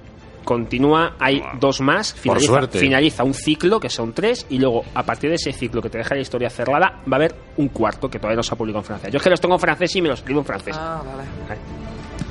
Tribus Tix ponía, ¿qué queremos? Que ECC Ediciones publique las grapas como en América. ¿De qué colección? De todas. ECC Ediciones contestaba y ponía, como ya hemos explicado en anteriores ocasiones, mm, nos tememos que es imposible, pero que, que bueno, que lo entendían, que, que intenta, que al menos que sea ánimo de la gente de que, Es que muy- le gusta la Es grapa. muy arriesgado comercialmente. Yo también hay mucho fan del tomo, o sea que por y, que- eso... y la grapa de CC, mira que bonita, porque a mí Sí, la grapa de sí, CC sí. me gusta mucho. Pero claro, yo es que también entiendo que es eso, que muchas veces nos olvidamos como lectores de las decisiones comerciales. Es de... que ya te engrapa Pero para mí GC eso está haciendo las mejores grapas que yo he visto desde que cuando Panini hacía el formato este Ultimate, pues las mejores grapas desde entonces. Son muy buenas. Chus Sauce, Chus hace, perdón, si, tuvi- si tuvieses que recomendar un solo tomo de Marvel, que sea imprescindible en cualquier colección, ¿cuál sería? Uy, qué difícil. Uy, no, no, no. Pero por tomo que se entiende. Por tomo. Una Un obra. tomo que hayan publicado Una en obra. Marvel aquí en España. Vale, la muerte del Capitán Marvel. Ah, pues Estoy mira, de acuerdo. está, Toma ya. Venga, y yo secundo con Marvels. Pues mira, yo iba a decir Marvels o la era de Apocalipsis. Yo le Un recomendaba el Esos Omnigol son de, de Estela Plateada de, de Stan Lee, que también... Joder, es un otro- gran- También. Ah, otro- qué bueno, qué Yo, bueno, por, qué por bueno. una cosa concreta, lo que te acabo de decir. Ahí salía mucho Omnigol también. Sabe, Esa, esa pregunta iba mala, mala leche. A mala leche. Y a mí lo ven de origen también para un neo, una cosa así clásica. O sea, clásica, muy buena. Pablo González ponía, buenas, ¿sabéis si existe plan editorial aquí en España para Low y o Black Science? Pues para Black Science. Eh, Que bien lo he dicho yo, ¿no? Sí, bueno. Pero si aquí no has visto el nivel de inglés que cada uno decimos como John Byrne, John Byrne. John- Pues Black Science, eh, la verdad es que no sé, es una maravilla de Remender la, la serie, es una maravilla, o sea, el color está muy bien dado, el dibujo es impresionante. Y mm, por lo que tengo escuchado, en el Salón del Cómic de Barcelona, Norma dijo que la iba a publicar, además en el mismo formato que está publicando Firegen. Es otra pronunciación guapa. Pues mira, menciona a Norma si queréis en Twitter que nos... Que nos Pero vamos, que siendo la serie que es, pidiendo a la gente como la está pidiendo y que yo voy a dar la brasa, mm, échalo para el Salón del Cómic de Barcelona. Pues mira que bien. Vamos a hacer la apuesta. Si no, unas copias también para sortear como, como No Men, pues genial. Vamos con dos mensajes grandes. Joker nos ponía en el email. Hola, me gustaría que me aconsejarais un poco en el mundo de Batman. ¿Qué colecciones leer para seguir un orden? Tengo la muerte de la familia. Quisiera saber eh, con qué orden van de New 52, los búhos. La otra cosa de la muerte de la familia, ¿cuántos tomos son? Porque tengo del 12 al 16 y luego veo que hay más. Disculpad mi ignorancia. Ta, ta, ta. A ver, eh, si lo que quieres comprarse, yo le recomiendo que se compre toda la grapa y, tire por ahí ya está. Pero si lo que quiere la noche de los búhos es el 1, el del 4 al el 4 y el 5, luego hasta el 9 es todo eh, tie-ins, no hay nada de Batman, luego en el 9 sigue contando la noche de los búhos hasta el 11 y luego es después de sumando lo que tiene son dos números más, que es una muerte en la familia y a partir de ahí ya todo lo que hay en grapa es año cero. Para evitarle que esté dando al pause para adelante, el pause y para adelante para entenderte, a ver, para que ir anotándolo, podías anotarlo y se lo mandamos le mandamos por el email, le contestaremos. Y, y mira, y tienes Wacom al lado, pues le Hombre, es verdad, Pero, aprove- aprovecha. pero le recomiendo de verdad que se haga la gra- que se compre toda la grapa, que, que está muy bien, de precio además. Cervecitas nos ponía en Evox. Hola chicos, genial el programa de esta semana, eh, bueno, de la semana pasada, tanto como los videojuegos de Batman que me animaron a comprar los cómics de este personaje, aunque siempre he sido fan. Me gustaría pediros recomendación. Actualmente leo la serie regular de Spider-Man y empecé con Superior y como ya he dicho, Batman. Que la empecé con el Tribunal de los Vivos también. Estos personajes han sido mis favoritos desde niño. Mi idea es ampliar una más para cada editorial, pero no sé cuál escoger. Había pensado en Inhumanos o Mapache Cohete, que tienen pocos números por parte de Marvel. ¿Qué os parecen? ¿Recomendáis otra? Hombre, Yo es que Mapache Cohete, Mapache Cohete es una serie de, de humor. O sea, vamos a dejarlo aventura y humor. Cartoon, mm, estilo Marvel. Claro. Eh, Inhumanos es verdad que a mí empezó muy floja, mm, va subiendo, me, me va gustando cada vez más, pero yo, por ejemplo, conozco gente que Inhumanos no... no, es que, pff, pasa es que claro, una persona nueva a lo mejor sí. Ese es el tema. O te puedes esperar después de verano que sale el Battle World este y yo creo que ahí Sí. va a haber un buen momento para empezar a leer, yo creo. Sí, o tirar de clásicos directamente. Castigador, por ejemplo, el Castigador es una cosa que aunque si no eres fan de... O Daredevil, claro, por ejemplo, Castigador O, o Darede- bueno, Daredevil es una colección... O No Masacre. Masacre es una cosa para la gente que no está muy enganchada a Marvel. Mm. Muy Pero yo, por ejemplo, lo que dice Alfredo es que Daredevil ahora mismo es mi serie favorita de, de- de las actuales, junto con Nuevos Vengadores. Pero claro, Nuevos Vengadores ya tiene más tela y tendría que leerse todo Hitman y no, no le sale eso más claro. rentable. También preguntaba de, de DC, que, que le recomendabas tú. De DC, de cosas en que, que no necesita muchos números, yo le recomendaría para la Liga de la Justicia, que está muy bien, eso sí, que se lea, eh, se compre los siete tomos, siete grapitas de Maldad Eterna y a partir de ahí que ya tire toda la Liga de la Justicia, porque eso sí, no, la nueva etapa de la Liga de la Justicia, que lleva dos números, además te la incluye con el comienzo de Liga de la Justicia Internacional, si no has leído Maldad Eterna, pues te pierdes, pero si has leído Maldad Eterna es muy sencillo tirar de ahí, y como digo siempre, Animal Man, que ya está acabada, maravillosa, eh, el, el Hombre de Acero, que tiene nueve números, que se va a acabar dentro de dos meses, también está muy bien. Y Injustice. Injustice para también es una cosa que, que tiene poco y es, es muy atractiva. Barata y fácil de. No, de Injustice leer. es que no tienes que saber nada directamente. Sí, pues Es de otro universo. Y también, pues bueno, ya por último, de- que también le gustaba, le interesaba mucho Spider-Verse, eh, que cuando se editaba en España, bueno, esto será por marzo, febrero, por ahí, ya empieza a sonar en, en la colección de Spider-Man. Sí, yo creo que en marzo, abril. Si no recuerdo mal, en febrero va a sacar un especial, el número 100, me parece, que ya avanzaremos Cierto. la semana que viene, gordo, y después yo creo que viene 12 ya el, en marzo el, el Spider-Verse. Bueno, pues esto es todo. Ya os pego la chapa final. Eh, como siempre, estamos buscando gente para, para escribir en el blog. O si tenéis ganas de compartir cosas, escribir y eso, pues mandándonos un email a tomosigrapas.gmail.com que nosotros pues ya hablaremos ahí. Es muy fácil. Mandarnos un Word, tal. Se puede colaborar, es muy fácil. Y, y recordaros también que dentro de nada subiremos la foto a Facebook. El concurso lo vamos a hacer a través de ahí. A ver si conseguimos hoy un par de seguidores y, y nada, esas tres copias de, de Nowhere Men que nos, nos va a mandar Norma a vuestra casita, o sea, blanco y en botella. Y seguirnos como siempre en Tomos y Grapas en Twitter, en Facebook y, y lo que queráis. Una cosa, eh, también se me ha pasado, entre Una muerte en la familia y Año Cero hay dos números que se llama ¿Quién mató a... eh, ¿Quién es el asesino de no sé quién? Y es una mini saga de dos números. ¿Qué? El hombre del mañana. Sí, exacto. Eso. ¿Quién mató al hombre del mañana? Exacto, y son dos números que hace puente. No te puedes quejar, ¿eh? El consultorio a tope. ¿Has visto? Vamos a cerrar.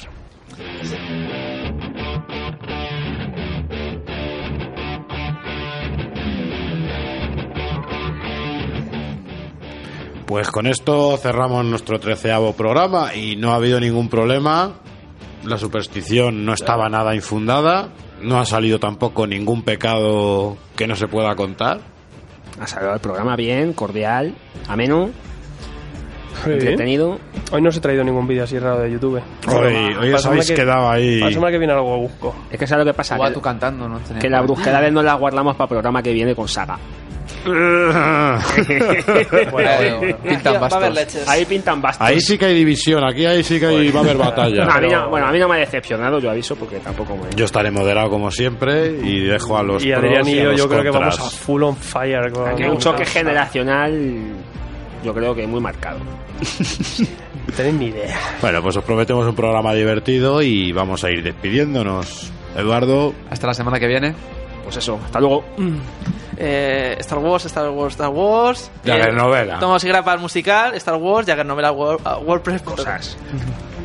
señor Alfredo Matarranz. Señor Alfredo. Alfredo, que estás ahí. Se ha quedado ahí. Está buscándola ahí. Hasta luego, amigo. Y nada, Daniel Brun se despide hasta la próxima semana. Mm, sed buenos y leed mucho.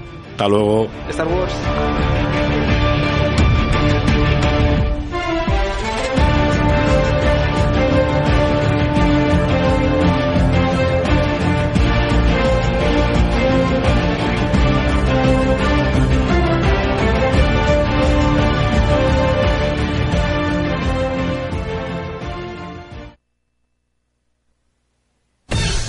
¿Baja el Euribor y las cuotas de tu hipoteca no? ¿Tienes tus ahorros atrapados en participaciones preferentes? ¿Perdiste tu dinero invertido en acciones de Bankia? No lo dudes, Hausbank es tu solución. Abogados especialistas en materia bancaria y financiera luchan por tu dinero. Llama ahora y solicita una consulta gratuita.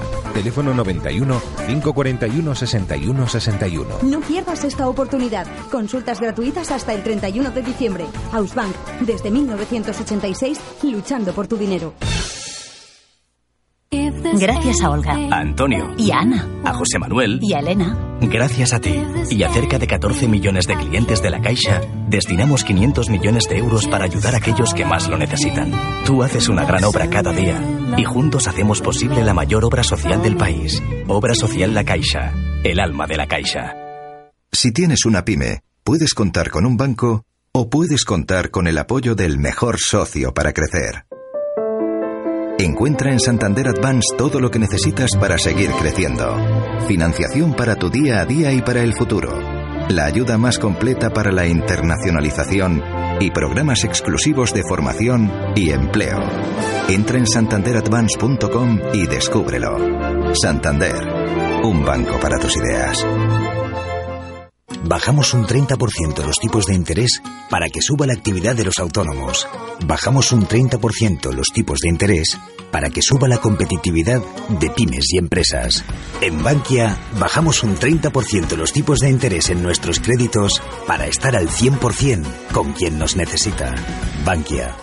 100.000 euros pueden hacer que tu negocio pase de ser nacional a internacional. En Banco Popular sabemos hasta dónde puedes llegar si cuentas con la financiación adecuada y en el momento justo. Por eso ponemos a tu disposición nuestro préstamo express, sin esperas, de hasta 100.000 euros para hacer crecer tu negocio. Banco Popular, un banco a la altura de tu negocio. Ven e infórmate. Oferta válida hasta el 31 de enero de 2015.